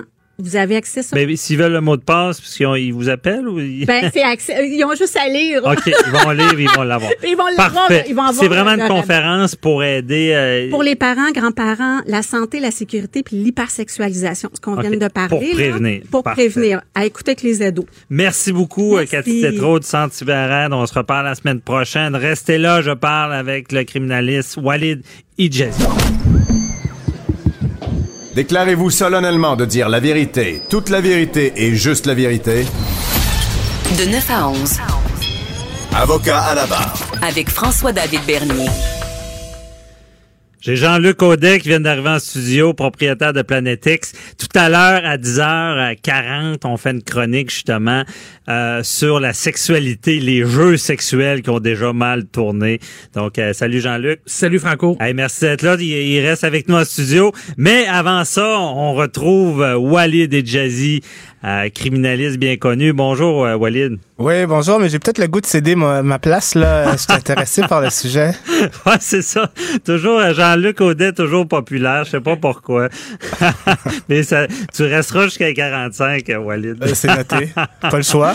Ah non, c'est ça. Et, euh, et puis, bon, ben, euh, Walid, on, on va faire notre petite revue de l'actualité judiciaire de la semaine. Je pense que tu voulais démarrer ça avec les arrestations pour drogue au volant en, en hausse. C'est-tu lié à la légalisation, tout ça? Bon, on pourrait le penser, mais en fait, non. En fait, euh, au niveau judiciaire, cette semaine, ça a été quand même assez tranquille au niveau de ce qui se passe à la cour. Il n'y avait pas grand-chose. Il y avait un dossier, on s'en parlera si on a le temps. Mais sinon, il y a des grosses statistiques sur la criminalité qui sont euh, sorties euh, plutôt euh, dans la semaine par Statistique Canada. Alors, c'est quand même sérieux, c'est quand même rigoureux, puis ça permet un peu de mesurer le taux de criminalité dans le pays et de voir l'influence des lois sur la, la prévention et la répression du crime. En commençant par, par l'alcool, les drogues au volant, il y a eu une hausse marquée, euh, François. Les statistiques ont euh, euh, boosté, en fait, Ah, sur ouais. la conduite avec les facultés affaiblies par la drogue et ou euh, une drogue et ou l'alcool. Euh, on pourrait penser que c'est un lien avec la légalisation du cannabis. C'est sûr qu'il y en a un, mais j'ai été surpris d'apprendre que la drogue qui est la plus populaire euh, chez ceux qui prennent le risque de prendre le volant après avoir consommé, c'est le cannabis vient en deuxième. En fait, le- la, la drogue euh, euh, numéro un, c'est, euh, je te laisse deviner. Ah, ben, pas le fentanyl, c'est trop fort, mais c'est le, le- il y a ce qu'ils appelle la- le, le speed. ou- Oui, exactement. Les méthamphétamines. Alors, tout Ah, ce qui, ça, euh, ça les le speed, mot, les ecstasy, euh, les, euh, les molly, c'est la nouvelle drogue à la mode. Ça rentre, ça s'appelle des méthamphétamines. C'est numéro un. Et euh, vraiment pas loin derrière, c'est euh, euh, le cannabis. Faut, faut, euh, faut rappeler que c'est criminel de conduire. Alors, euh, là, en matière de cannabis, c'est plus difficile. Le- le- Mais le- Walid, Ouais. seulement l'amphétamine, euh, c'est c'est vraiment populaire hein, chez les jeunes, je pense. C'est Euh, oui, ça fait ça fait longtemps que c'est euh, populaire et comme euh, criminaliste à la cour, on quand des- dans des dossiers de stupéfiants, c'est euh, c'est une drogue qui se vend beaucoup et qui qui Mhm. c'est une grosse drogue là les les est très présente, hein, je pense, sur, le- sur le marché, là, en tout cas. Absolument. Alors c'est une drogue, c'est une drogue à la mode, c'est une drogue qui qui est pas près de disparaître, mais c'est une drogue que si mais qui affecte les, les facultés affaiblies de façon marquée. Si on se fait prendre euh, au volant avec la présence de cette drogue dans le corps, ça va créer de gros problèmes après. Suspension de permis, mais pas juste une suspension de permis casier judiciaire aussi, Ouais. euh, en espérant qu'il n'y ait pas pire. Là, on va espérer qu'il n'y ait pas eu d'accident sur les routes, etc. Là. Ben, c'est ça. Puis c'est, une drogue difficile à détecter un peu ou euh, c'est, Euh, ben justement. Alors, ce qui Hein? est arrivé avec euh, la légalisation du cannabis, ça permet aux policiers, ça assouplit un peu les, les mesures de détection. Alors, il y a, il y a ce qu'on peut dans l'imagerie, on peut penser au Q-tip qu'on met sous la langue pour détecter le cannabis, ça s'en Mhm. vient. Mais il y a également des mesures euh, simplifiées en matière de détection des autres drogues. Alors, il y a des tests de dépistage qui sont possibles maintenant, notamment l'urine, l'alcool. Alors, euh, une personne va rapidement se faire euh, identifier, détecter comme quelqu'un qui a la présence de cette drogue dans son sang. Et, et si on avait la garde et le contrôle de son véhicule, euh, les, les juges seront pas seront pas souples. Mhm. C'est c'est quand on parle de drogue de style méthamphétamine, c'est c'est c'est c'est dangereux. Alors, ça vient nécessairement avec des peines sévères. Si on sort du cadre des méthamphétamines, le cannabis, c'est pas banalisé non plus. Et si on mélange euh, alcool et cannabis, euh, les, les pénalités vont être sévères. Ah ouais, ça, ça augmente de mélanger ça. Puis le cannabis, j'avais eu euh, déjà un spécialiste en entrevue qui disait que il disait quasiment qu'il y, a du- il y a du monde qui conduisait mieux avec du cannabis, qui, qui s'y en prenait régulièrement. Les, les, les juges penseront pas ça, Walid. Là. Ben, quoi qu'il en soit, je veux dire, il y a, il y a c'est intéressant, là, on rentre dans une discussion qui est même assez complexe. Moi aussi, j'avais vu, euh, c'était, je pense, que c'était une simulation, un cas d'étude où c'était des adolescents ou des, comme des jeunes adultes qui étaient sous l'effet de cannabis et, il y avait des exercices de simulation euh, sur la route et ils performaient très bien. N'en demeure pas moins que c'est un psychotrope. N'en demeure pas moins que ça a une influence différente d'une personne à l'autre. Et quoi qu'il en soit, peu importe ce qu'on veut bien y penser en termes scientifiques ou moral, la loi l'interdit. Alors, si on se fait prendre avec une combinaison de cannabis, de THC et d'alcool euh, lorsqu'on conduit ou qu'on est dans, qu'on a la garde et le contrôle de son véhicule, comme on dit, c'est-à-dire on est derrière le volant et on a les clés tout près, là, on va Ouais. avoir des problèmes. OK. Hey, euh, j'ai une question comme ça. Est-ce Vas-y que tu penses, parce que légalisation, ça fait quoi du cannabis? Ça fait euh, Un an bientôt. un an? Ouais, Octobre, peu 2010, euh, octobre, euh, octobre Bon. le dernier. OK. Et euh, dans le milieu, là, ben, dans le milieu, euh, pas de la vente, mais dans le milieu judiciaire des, des, des- de la défense, là, est-ce qu'on on a est-ce qu'on comprend tous les impacts, d'après toi, de, de- la légalisation? Est-ce qu'il y a des, des drames à venir disant que les, les- le monde vont banaliser ça, vont conduire plus, puis ça va prendre genre des accidents? euh, pour, pour nous réveiller là-dessus? euh? Euh, euh, là, il y a plusieurs niveaux à la question que tu viens de poser. Ouais. La, compréhen- compréhension des avocats sur euh, euh, la- les différentes Ben, facettes de la légalisation du cannabis. Ça, Ben, c'est une Est-ce question. qu'on connaît, d'après toi, c'est légalisé? Ouais. Là, on dit, bon, ça va bien. Est-ce que tu penses qu'il y a d'autres conséquences de la légalisation en matière d'accusation à venir? Euh, ce qu'on commence à voir devant les tri... Premièrement, juste euh, reculer. Ta, la- ta toute première question, est-ce que les avocats comprennent? Je peux très certainement dire que les avocats sont intéressés. Je suis engagé pour donner des formations depuis la légalisation et c'est Ah, toujours ok. ça le comble et les gens, les avocats sont très, très, très intéressés. Alors, c'est un Ah. phénomène nouveau et c'est un phénomène qui, euh, qui pique la curiosité des avocats. En tout cas, mes formations sont tout le temps pleines. Euh, au niveau de la cour, euh, bon, ben, c'est sûr que les petites possessions, on voit plus ça. Euh, mais il y a, il continue d'y avoir des arrestations et des euh, pour les grosses productions. Euh, Et euh, des, les, les, les policiers aussi, je veux dire, euh, au Québec, on n'a pas le droit d'avoir euh, des plans et il devient criminel, c'est-à-dire au code, au sens du code criminel d'en avoir plus que quatre. Alors, il y, a, y a des enquêtes pour ça et les grosses productions qui ne sont pas dans le dans le marché légal, c'est-à-dire c'est pas pour approvisionner un, distributeur autorisé au Québec, la SQDC. Là. Si ça reste clandestin, crime organisé, euh, ça reste que c'est des gros crimes qui vont être sévèrement punis. C'est pas parce que c'est du cannabis que la production illicite de cannabis euh, est euh, banalisée ou euh, sera c'est c'est doux là. Ça reste euh, bon. Il y a un marché, alors il y a des considérations économiques, mais la loi dit euh, que c'est uniquement des producteurs autorisés. Si on n'est pas un producteur autorisé, le- on va se faire arrêter par les policiers et on voit de ce type de dossier là. Après ça, là justement, c'est un peu l'idée de parler de cette statistique. C'est un phénomène en hausse, la conduite automobile avec la présence d'alcool dans le sang. Ça c'est c'est c'est dommage. Euh, On va espérer que ça ne fait pas euh, des accidents et des blessés et des morts, mais euh, inévitablement, peut-être que ce genre de ce dossier-là vont se multiplier à la cour. Et si c'est un phénomène qui prend de l'ampleur, euh, la justice, les juges vont devoir appliquer ce qu'on appelle la dissuasion générale lorsqu'ils imposent une sentence sur quelqu'un. Alors, on punit quelqu'un pour un geste qui est répréhensible. Tu as pris la route alors que tu avais une combinaison d'alcool et de THC dans ton sang, mais c'est un phénomène qui prend de l'ampleur. Il n'y a pas juste toi qui le fais. Alors, on veut lancer le message au reste de la Ah, population que euh, c'est inacceptable et que ça va être sévèrement puni. Alors, la personne, elle va écoper, là. Bref. Très le taxi. intéressant. On, Prenez va- le taxi. on donnera. Ouais, c'est ça. Prenez Prenez, le le taxi. prenez pas votre auto. Mais euh, dans le fond, on donnera euh, sûrement euh, des exemples parce que à, à- à t'écouter, je pense qu'il y, aura encore de l'ouvrage avec tout ça, là, Ouais. euh, en espérant qu'il n'y ait pas de drame. Bon, et ensuite de ça, si on va, on va aller tout de suite euh, sur euh, les. euh, tu, tu voulais parler du rapport sur la criminalité là, en hausse marquée des fraudes Oui, au bon, ben, Canada. c'est c'est ça, ça, Ouais. c'est, ça. Ça fait encore partie de ce- ces statistiques sur la criminalité euh, Mhm. de Statistique Canada de- depuis le début de la semaine. Les fraudes, c'est c'est intéressant les fraudes parce que euh, Bon, premièrement, il est triste de constater que c'est un crime qui est en hausse. C'est un crime qui est en hausse de façon marquée. Ça augmente à tous les ans depuis 2011. Alors, ça augmente, ça prend de l'ampleur. Euh, la généralisation d'Internet, euh, les, les, les personnes euh, âgées qui sont plus habituées maintenant sur Internet ou qui se font arnaquer, influencer. Il y a beaucoup de, de vols d'identité. Alors, c'est un crime qui prend de l'ampleur, malheureusement. Hey, T'as dit deux choses, excuse, le Ouais. vol d'identité et personne âgée. Déjà là, là, on est dans, dans l'exponentiel, je pense. Ben exactement, c'est euh, des dossiers. Euh, Moi, j'ai euh, j'ai eu quelques ben, des gens qui, qui sont accusés d'avoir fraudé. Alors c'est le genre de dossier qu'on voit de, de plus en plus à la cour. Euh, euh, c'est dans l'air du temps Euh, et, Ouais. et les statistiques le montrent. Ça, ça prend de l'ampleur, mais Là, on rentre dans un, su- un- un phénomène, je dirais, sociologico-juridique assez complexe, mais j'ai trouvé ça très intéressant.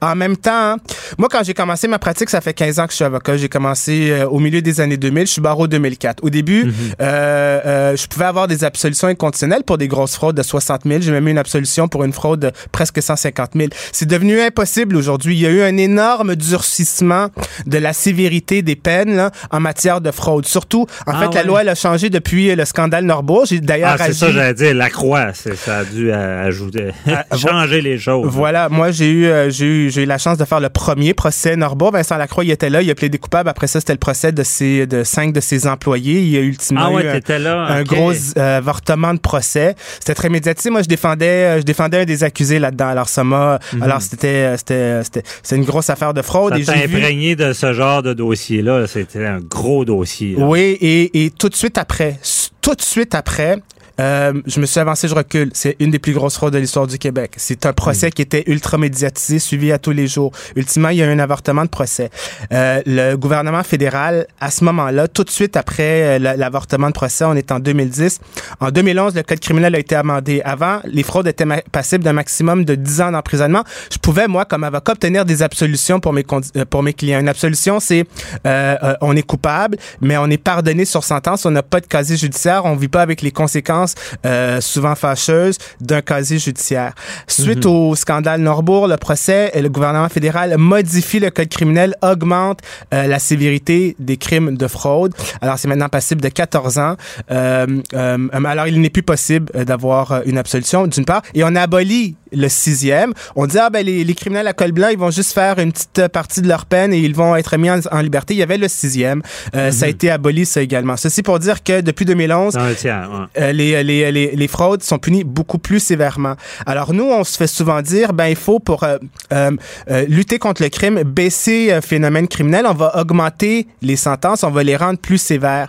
Alors ici, on a exemple, un, un exemple intéressant où depuis 2011, on a de façon marquée augmenté la sévérité des peines pour les crimes de fraude, mais en même temps, et depuis le, le, le- le même moment, depuis 2011, les crimes de fraude n'ont pas baissé de façon significative, mais ils ont augmenté de façon significative selon les statistiques. Alors peut-être Ah que la réponse, c'est pas toujours, ben c'est c'est justement, c'est ça. Là, on voit que euh, Statistique Canada nous rapporte que ça augmente de façon constante depuis 2011. Pourtant, en 2011, on a augmenté la peine et la- la- les fraudes ne baissent pas, ça augmente. Alors, ça nous amène à nous réfléchir sur cette idée que ce qu'il faut nécessairement durcir une peine pour que le crime baisse. Manifestement, dans le cas de fraude, c'est pas, c'est pas, c'est pas ça.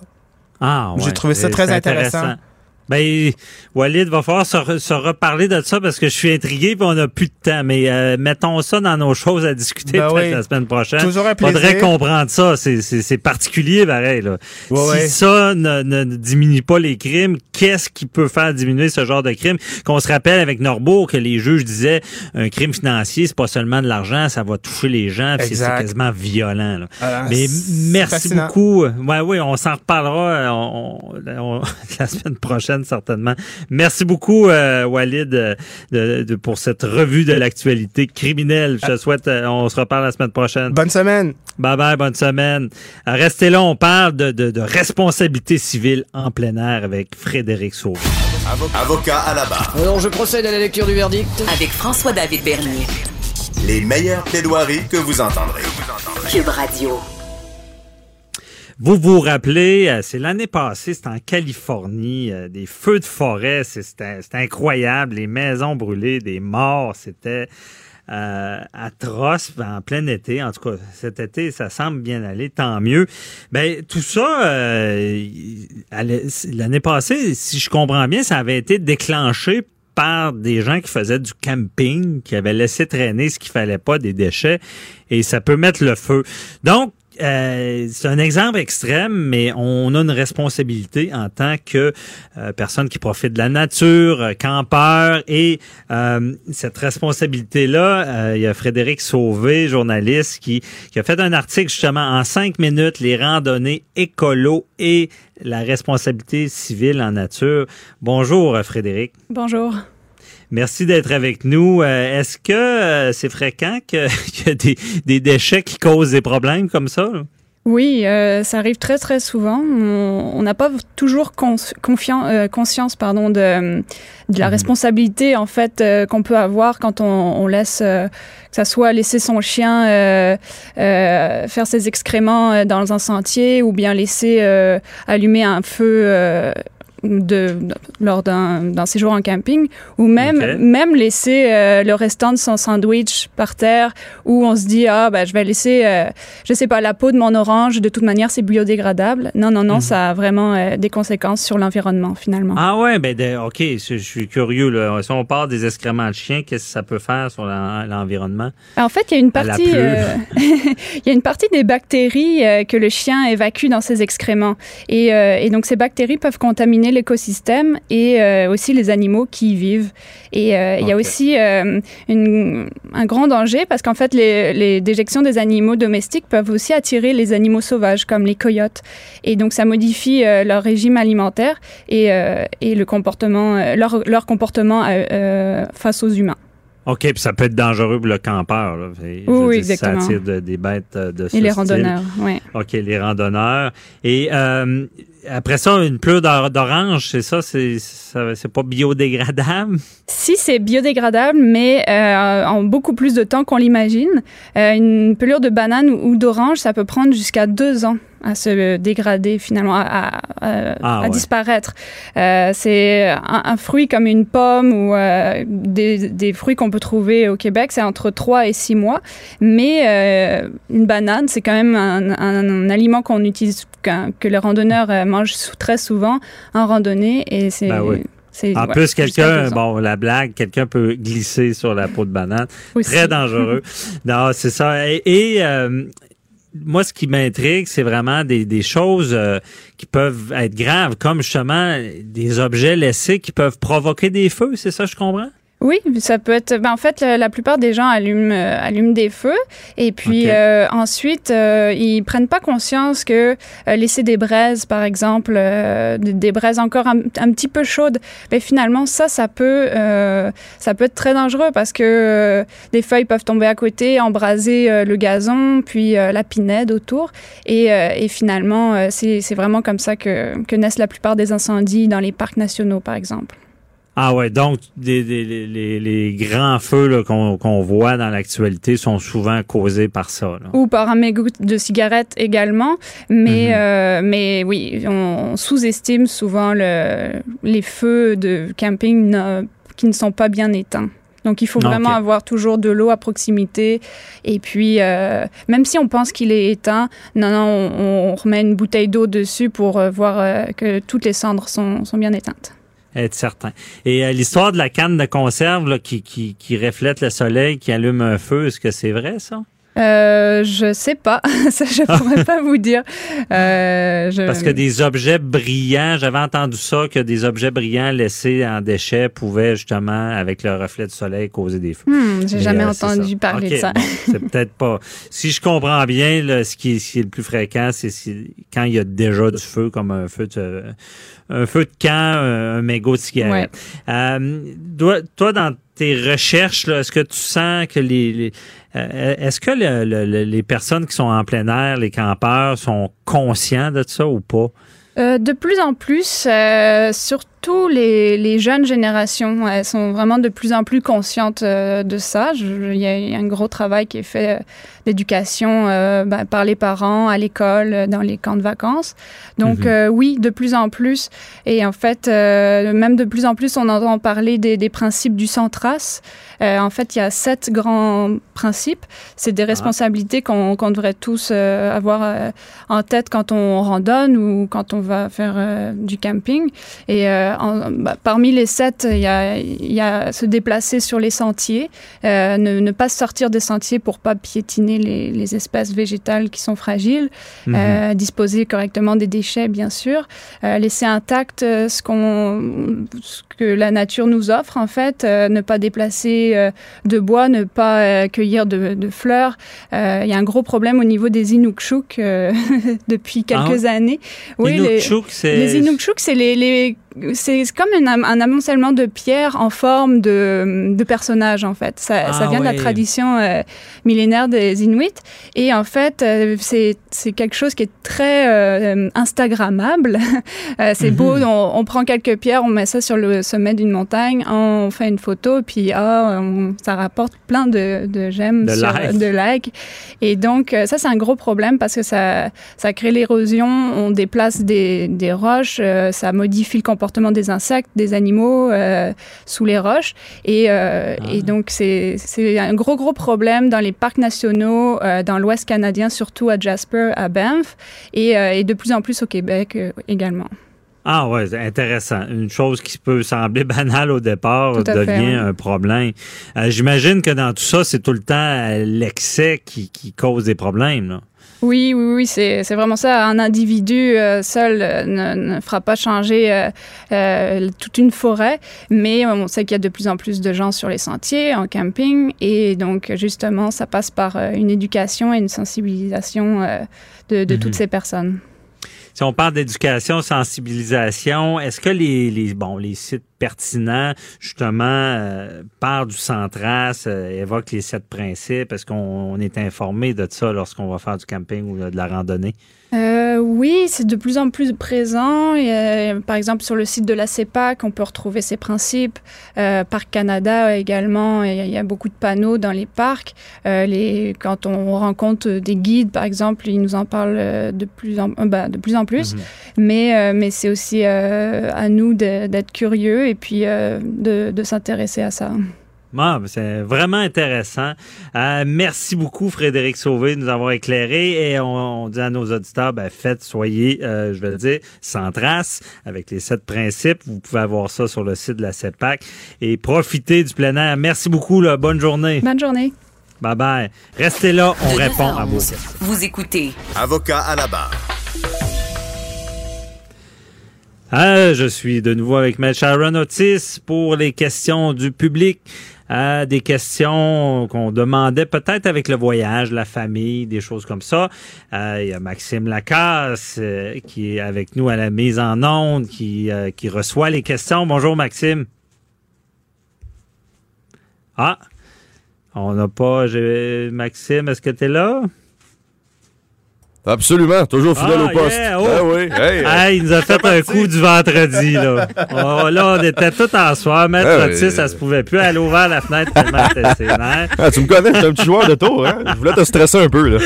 Ben oui, ça prend ça, là. C'est que de- des fois, le temps est long avec François David. Ah, ben, ça, c'est pas moi qui le dis, hein? Ouais, c'est ça, on entendait les, les mouches voler, là, ici. Bon, ben, euh, on- Ben, écoute, je suis là et on- ben oui, on en a plusieurs et euh, je suis bel et bien là pour euh, te, te les raconter. On a Benoît de Sainte-Marie-de-Beauce qui nous écrit. Euh, il aimerait emmener ses enfants de 3 et 5 ans prendre des petites vacances avec lui. Malheureusement, il est nouvellement séparé et il aimerait les amener aux États-Unis. Euh, il craint que son ex-conjointe puisse les empêcher d'y aller. Il aimerait savoir s'il y a un recours rapide qu'il peut utiliser. Ben, premièrement, ce qu'il faut faire, euh, c'est demander à son ancien conjoint, conjointe, est-ce que tu es en accord avec euh, le fait que j'emmène les enfants à l'extérieur du pays? Bon, un, si elle est d'accord, et ça, c'est toujours la meilleure des, des situations, et c'est, rarement celle que je vois au bureau, euh, à ce moment-là, on fait une lettre de consentement, lettre de consentement qui Ben, si-. S'ils sont d'accord, souvent, tu n'entends pas parler. On n'entend pas parler, cependant. Parce qu'il y a des fois, formulaires. On s'entend pas sur qu'est-ce que. Parce que des fois, on s'entend que les enfants, on veut pas les pénaliser, puis on veut qu'ils aillent en Floride, etc. Puis ça. Cependant, là où est-ce qu'on s'entend pas au niveau des anciens conjoints, euh, par exemple, je te dirai pas à quel hôtel je vais, là. OK? Mhm. Cependant, dans le formulaire, formulaire qui est ce qu'on peut retrouver sur les sites Internet, on doit dire la durée. Premièrement, la date de départ, la date d'arrivée, à quel hôtel c'est. Donc, il y a quand même certaines informations. Donc, des fois, on peut, il y a peut-être un peu là, de, de, de chicane là-dessus sur les tenants et les aboutissants de ce que peut, Mm-hmm. but Contenir le contenir formulaire. le formulaire. Dans l'éventualité où monsieur ou madame ne veut pas, OK, qu'un enfant traverse ou signe la lettre de, de consentement, à ce moment-là, on peut présenter une demande au tribunal pour être autorisé à voyager seul avec l'enfant. Euh, cependant, il faut faire attention parce que euh, ce n'est pas euh, généralement les juges l'octroient, OK? Quand je dis généralement, c'est qu'il y a quand même une exception. Euh, ce qu'on voit au niveau des décisions là, qui ont été rendues, c'est que lorsqu'un parent veut amener son enfant dans un pays qui n'est pas signataire de la Convention de la haie, Mhm. euh, ça peut devenir compliqué à ce moment-là, puisque et, et- et c'est un refus généralement automatique qu'on voit euh, de la part des tribunaux, euh, comme par exemple apporter un enfant, euh, je vous donne un exemple, au Maroc. Euh, il faut vérifier ces choses-là parce que il n'y a pas de possibilité pour nous d'aller rechercher l'enfant dans l'éventualité où il y a euh, pas un enlèvement d'enfant, mais qu'un parent qui décide de ne pas revenir, il n'y a pas moyen euh, d'aller rechercher l'enfant dans, dans ce genre de pays-là qui est non signataire de la Convention de la haie. Donc, il faut faire attention. Généralement, Donc, il y a une liste. Oui. Signataire de Oui. la haie. Où est-ce que s'il y a un problème, parce que j'ai vu ça à LCN, j'ai commenté des dossiers où est-ce qu'un parent ne retrouvait pas son enfant, qui était parti avec l'autre parent Mhm. en, en vacances et euh, n'avait aucun recours. Et ça, c'est quand le pays n'est pas dans la convention de la haie. comme dans la Convention. Et Cependant, où- les États-Unis. Ou nos auditeurs là, qui, qui peuvent euh, stresser un peu, Ben, peuvent aller regardez, consulter. euh, il y a le bon vieux Google avec Convention de la haie, pays signataire. euh, donc, à ce moment-là, vous allez les retrouver. Mais je vous dirais que les tribunaux sont très frileux. Mais le juge d'emblée ne- n'autorisera pas? Non, et non. Euh. À ce que j'ai vu dans des, des décisions récemment rendues, le juge ne, de- ne donnera pas droit. Euh, il faut que ce soit un pays qui est sécuritaire. Ouais. Et il faut toujours penser que les décisions qui sont prises dans le cadre euh, des, des- en mesure familiale sont toujours prises dans l'intérêt de l'enfant, l'article 33. Et Ouais. C'est dans l'intérêt de l'enfant que cet enfant-là se Mais ce que, ce que ça nous dit, les dossiers que j'ai commentés à LCN, que l'enfant avait disparu, c'est que c'était en accord qui ont, ont permis qu'il parte. Donc, on, peut, on peut déjà donner un conseil sans être paranoïaque aux gens de malgré que ça passe pas devant un juge, imaginez si le juge le refuse, ben informez-vous donc ou vous euh, si le pays fait partie de, la- de- de cette liste-là. Bien là, évidemment, Avant d'autoriser le, le conjoint. Oui, le mais bien évidemment, si le, le- le conjoint, l'ancien conjoint autorise, il n'y a pas de problème, vous comprenez? Ça va. Oui, mais les cas que j'ai vus, ça semblait être autorisé, mais ils sont pas allés dans le bon pays. Mais là, c'est Donc, là. conseil qu'on donne ce matin, c'est même si vous passez pas par le juge, entendez-vous, c'est ce qu'on dit toujours, mais regardez la liste, puis si vous avez certaines craintes ben euh, n'autorisez pas le départ dans un pays qui euh, qui est pas dans la liste de la haie. là. Une ce que je crainte objective, Hum. c'est ça. Qui, ouais. Il faut pas non plus euh, paranoïer, comme on dit. Mais il faut être prudent. Et donc, euh, mais, mais là, là j'entends des questions. Là, tout le monde se dit Ouais, mais c'est bien beau, les tribunaux, puis elle est là, puis je pars en voyage dans une semaine. Elle veut pas ou il veut pas signer. Qu'est-ce que je fais? Ordonnance de sauvegarde. Ça peut aller vite, ça? Ça peut aller vite. C'est un des recours les plus efficaces, les plus rapides euh, pour euh, obtenir qu'on veut. Cependant, ce que je dirais aux gens, c'est que dans l'éventualité où vous prévoyez d'ici un mois, par exemple, quitter le pays avec un enfant, attendez pas, là, demandez tout de suite par courriel à votre ancien ou ancienne conjointe s'il son accord. S'il ne veut pas, donnez-lui un délai fixe. Euh, c'est sûr que quand vous arrivez à un avocat, là, la, la semaine où est-ce que vous partez, là, vous comprenez Ouais. qu'on a des dates. Là, hein. L'été, c'est plus tranquille au niveau des, tri- des tribunaux. C'est hein, donc euh, euh, on peut pas faire d'un miracle. Il faut le faire dans les délais prescrits Ouais. aussi. Et il faut, pour présenter une ordonnance de, de sauvegarde, il faut la nature d'urgence. Donc, est-ce qu'un tribunal va, va dire que est-ce que c'est une urgence, c'est une réelle urgence, le fait de partir ou pas avec un enfant à- en voyage, euh, vous comprenez, alors Mhm. que peut-être que c'était prévu il y a six mois, mais que le parent, par son, son, sa nonchalance, euh, a rien fait. Ouais. Vous comprenez que euh, une urgence, quand on la connaît depuis un certain temps, n'est plus nécessairement une urgence. Là, hein. On se comprend là, faut quand agir on arrive. rapidement. faut agir Et rapidement. La question aussi, on ajoute combien au budget vacances? Oh. si on est obligé de passer devant le tribunal? Ben, c'est sûr qu'une ordonnance de sauvegarde, vous comprenez, faut, nous, il faut se préparer très rapidement. Il faut faire la rédaction de la requête.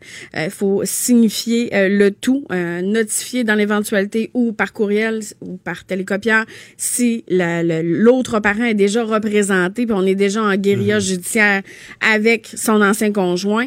Ça peut aller plus vite pour ce bout-là, mais n'empêche qu'il faut respecter, euh, tout le moins dans euh, les, les dates de présentation des palais de justice. Là, vous comprenez? Ouais. On peut pas présenter ça à tous les jours. Là. Donc, Ouais. Et Maître Otis, euh, pour ceux qui sont en train de se divorcer en ce moment puis se séparer, c'est pas une période agréable, mais est-ce qu'on peut prévoir ça, de, tu sais, la fameuse convention qu'on dit, les- les- on s'entend, Oui. on va faire homologuer ça, ou on est devant le tribunal parce qu'on chicane. Est-ce qu'on peut prévoir déjà euh, On de, de demander que le parent va automatiquement forcer? Est-ce que ça peut aider? on peut prévoir que le parent, l'autre parent, va euh, consentir à la signature et des, de la demande de passeport. OK?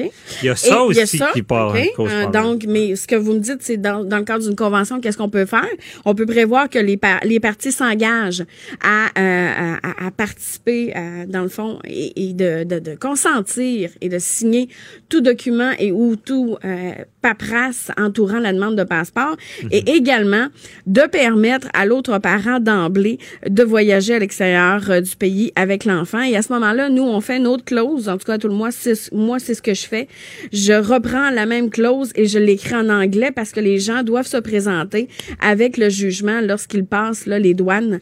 Alors, le douanier a sa clause en anglais pour laquelle il comprend que euh, la convention est homologuée, ça vaut jugement. Ils comprennent très bien la clause permettant euh, que l'enfant voyage seul avec l'autre parent, mais ça ne veut pas dire que euh, euh, c'est pas bien d'arriver avec la, lettre de consentement également, plus le jugement. Trop fort casse pas. On est mieux de euh, d'arriver solide parce que vous savez que les douaniers hein, font leur travail. Euh, donc euh, dans cette mesure-là, moi il n'y a pas eu de problème à ce que j'ai vécu dans OK. Non, je pense que c'est une question qui va peut-être aider beaucoup de gens, puis c'est très éclairant. Puis malheureusement, on, aura répondu à une question ce matin parce que euh, c'est ça, euh, Maître Otis, vous allez rester avec nous, faut aller à la pause euh, parce qu'on est avec Jean-Luc Audet et on va entendre avant ça Valérie Gontier, qui est journaliste au Journal de Montréal, qui est l'auteur d'un livre qui s'appelle Le jeu Euh, je vous explique dans quelques instants en quoi ça consiste ce livre. Avocat à la barre. Avec François-David Bernier. Des avocats qui jugent l'actualité tous les matins.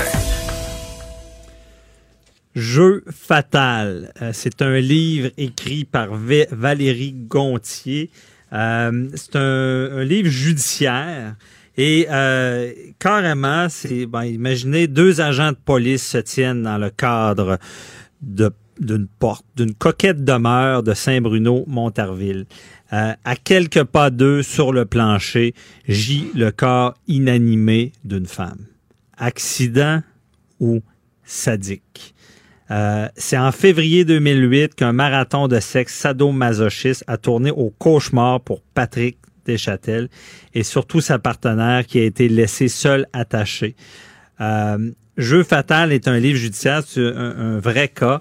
Et on est avec Valérie Gontier euh, qui, qui a écrit le livre. Bonjour. Bonjour. Donc, euh, c'est toute qu'une histoire judiciaire qui a marqué le, le Québec.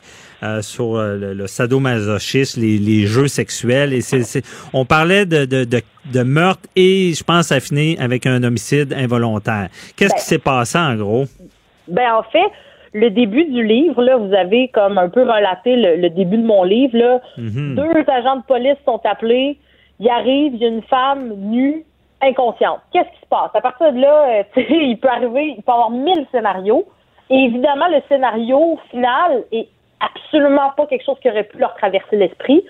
C'est une histoire qu'on aurait voulu inventer, puis on n'aurait même pas été capable, là, tellement c'est c'est ça- c'est vraiment hallucinant. Donc, on a ici Mhm. deux partenaires sexuels consentants qui s'adonnent à des jeux sexuels à savoir sadomasochisme. On a monsieur qui, lui, monsieur Deschâtelet, Patrick Deschâtelet, qui est un pompier à la ville de Montréal, euh, qui, lui, euh, est plus expérimenté. hein. Il avait déjà vécu ça avec une autre conjointe. Et la victime qui on- qu'on ne, qu'on ne peut pas nommer parce qu'il y avait une ordonnance de non-publication sur son identité là, pour des raisons évidentes, là, de la façon dont, dans laquelle, c'est les circonstances dans lesquelles elle est morte.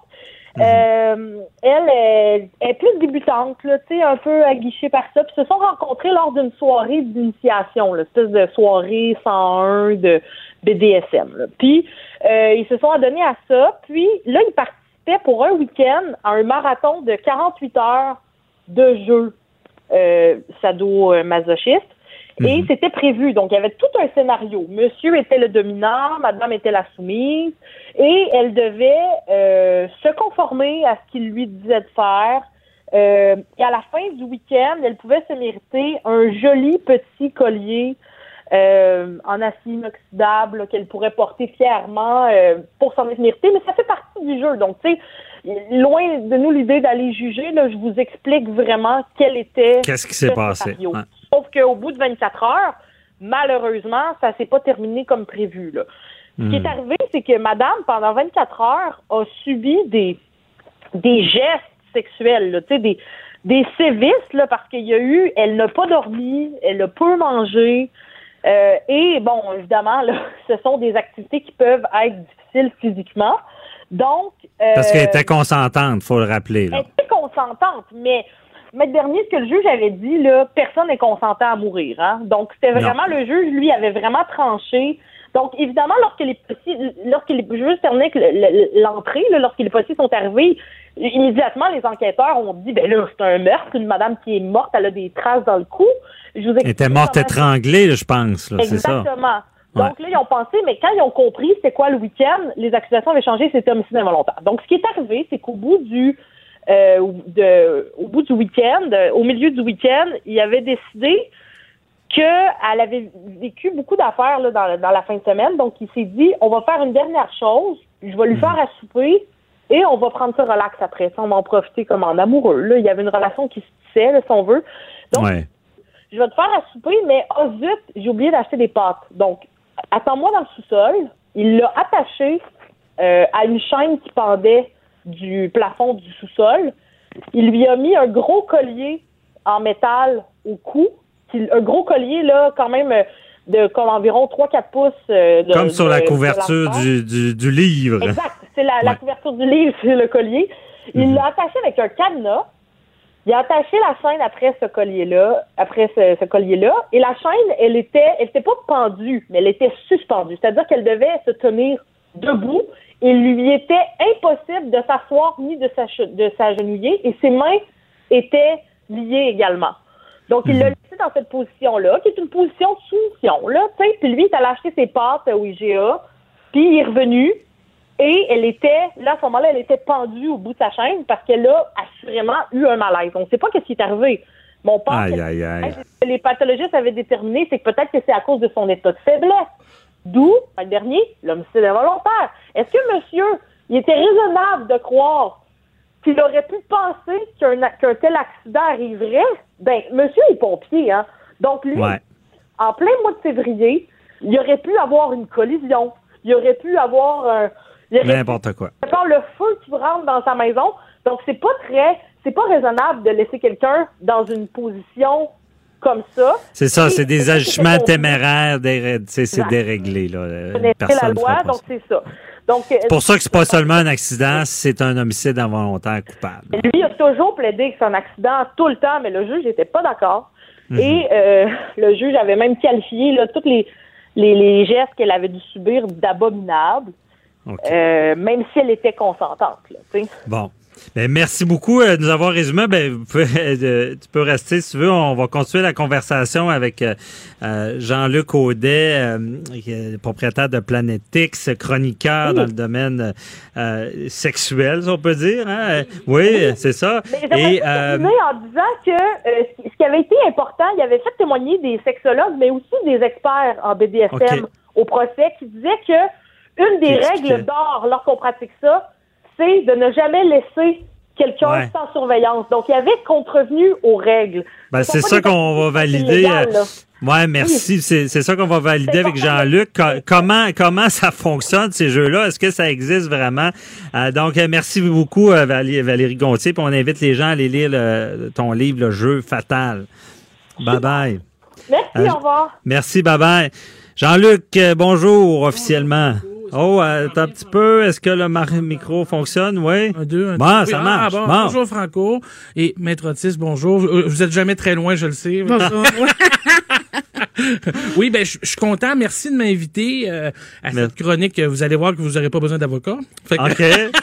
On- fait que je t'agace. Mais, mais non, oui, dans cette histoire-là, c'est que juste, je veux faire un petit ré- récapitulatif de la, de la situation. Ben, pas de cette situation-là, mais des situations. Ouais. C'est que, de façon brève, il y a eu le grand phénomène Fifty Shades of Grey, qui a permis aux femmes, entre autres, d'arriver dans une boutique érotique et de dire, hey, je veux des menottes, je veux ci, parce qu'avant c'était comme tabou. C'était tabou. Hein? Les gens en avaient peur, puis, puis- puis en plus, les gens ne savent pas c'est quoi ces, ces jeux-là.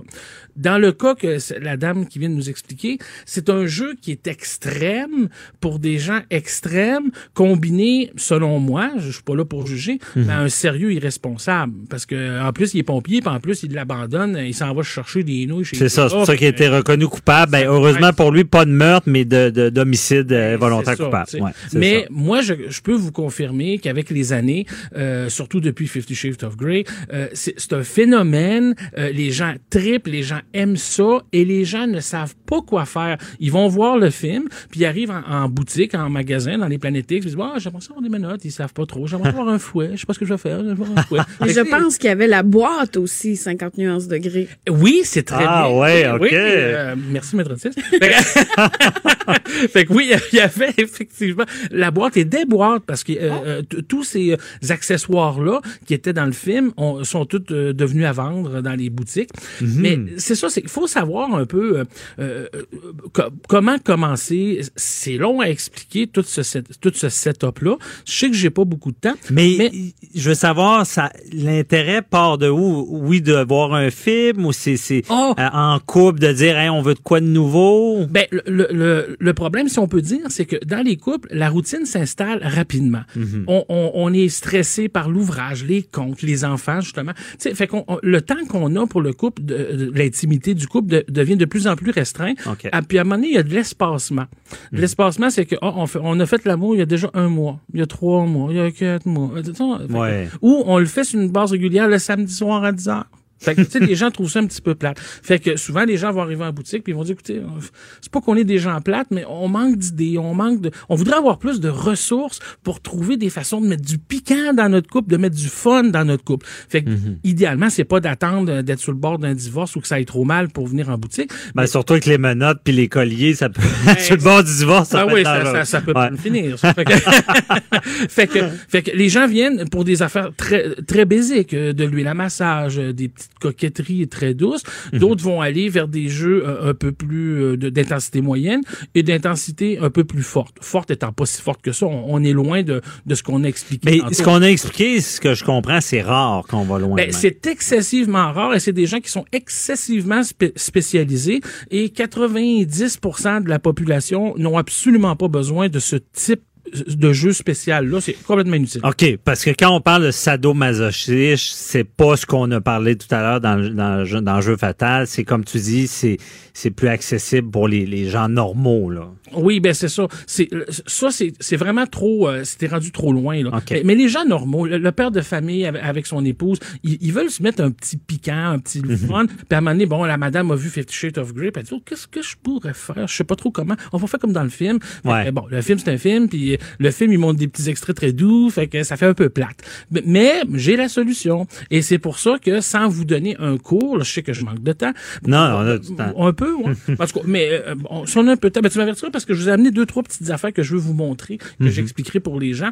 Mais euh, oui, ça prend ça prend des, des, euh, des petits trucs, des petites affaires pour mettre du piquant dans son couple. Et à tous les niveaux, c'est très important aujourd'hui parce qu'on s'oublie très vite. Et malheureusement, c'est une des premières choses qu'on oublie.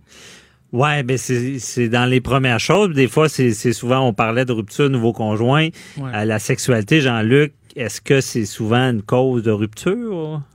Euh, moi, ce que je vois, c'est énormément de causes de rupture parce que quand il y a plus, quand le rapprochement intime n'est plus là, ben, euh, puis qu'il y a un manque, on veut le combler. On veut le combler de quelle façon? Ah, avec la secrétaire au bureau. Ah, euh, pour la madame, avec le plombier qui vient réparer un tuyau qui font. Tu sais, il y a- il y, a toutes sortes de situations. euh, je suis pas en train de vous décrire des fantasmes. Certains mais- fantasmes.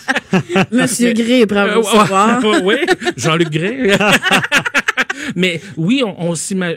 Tu sais, puis des fois, on, on veut flirter. euh, c'est souvent au bureau parce que c'est très facile au bureau. Mhm. Ou en vacances. En vacances, c'est- assez euh, quelque chose. OK. Fait que, tu sais, puis fait que il y a vraiment moyen de rapprocher le couple sans nécessairement à- à- aller vers euh, une rupture euh, ou euh, trouver un remplaçant sexuel. Fait que, puis si on peut mettre du piquant, ben on trouve ça le fun. Ben, en jouant des jeux, en allant à ta boutique, Oui. c'est ça, c'est qu'on va mettre plus de piquant.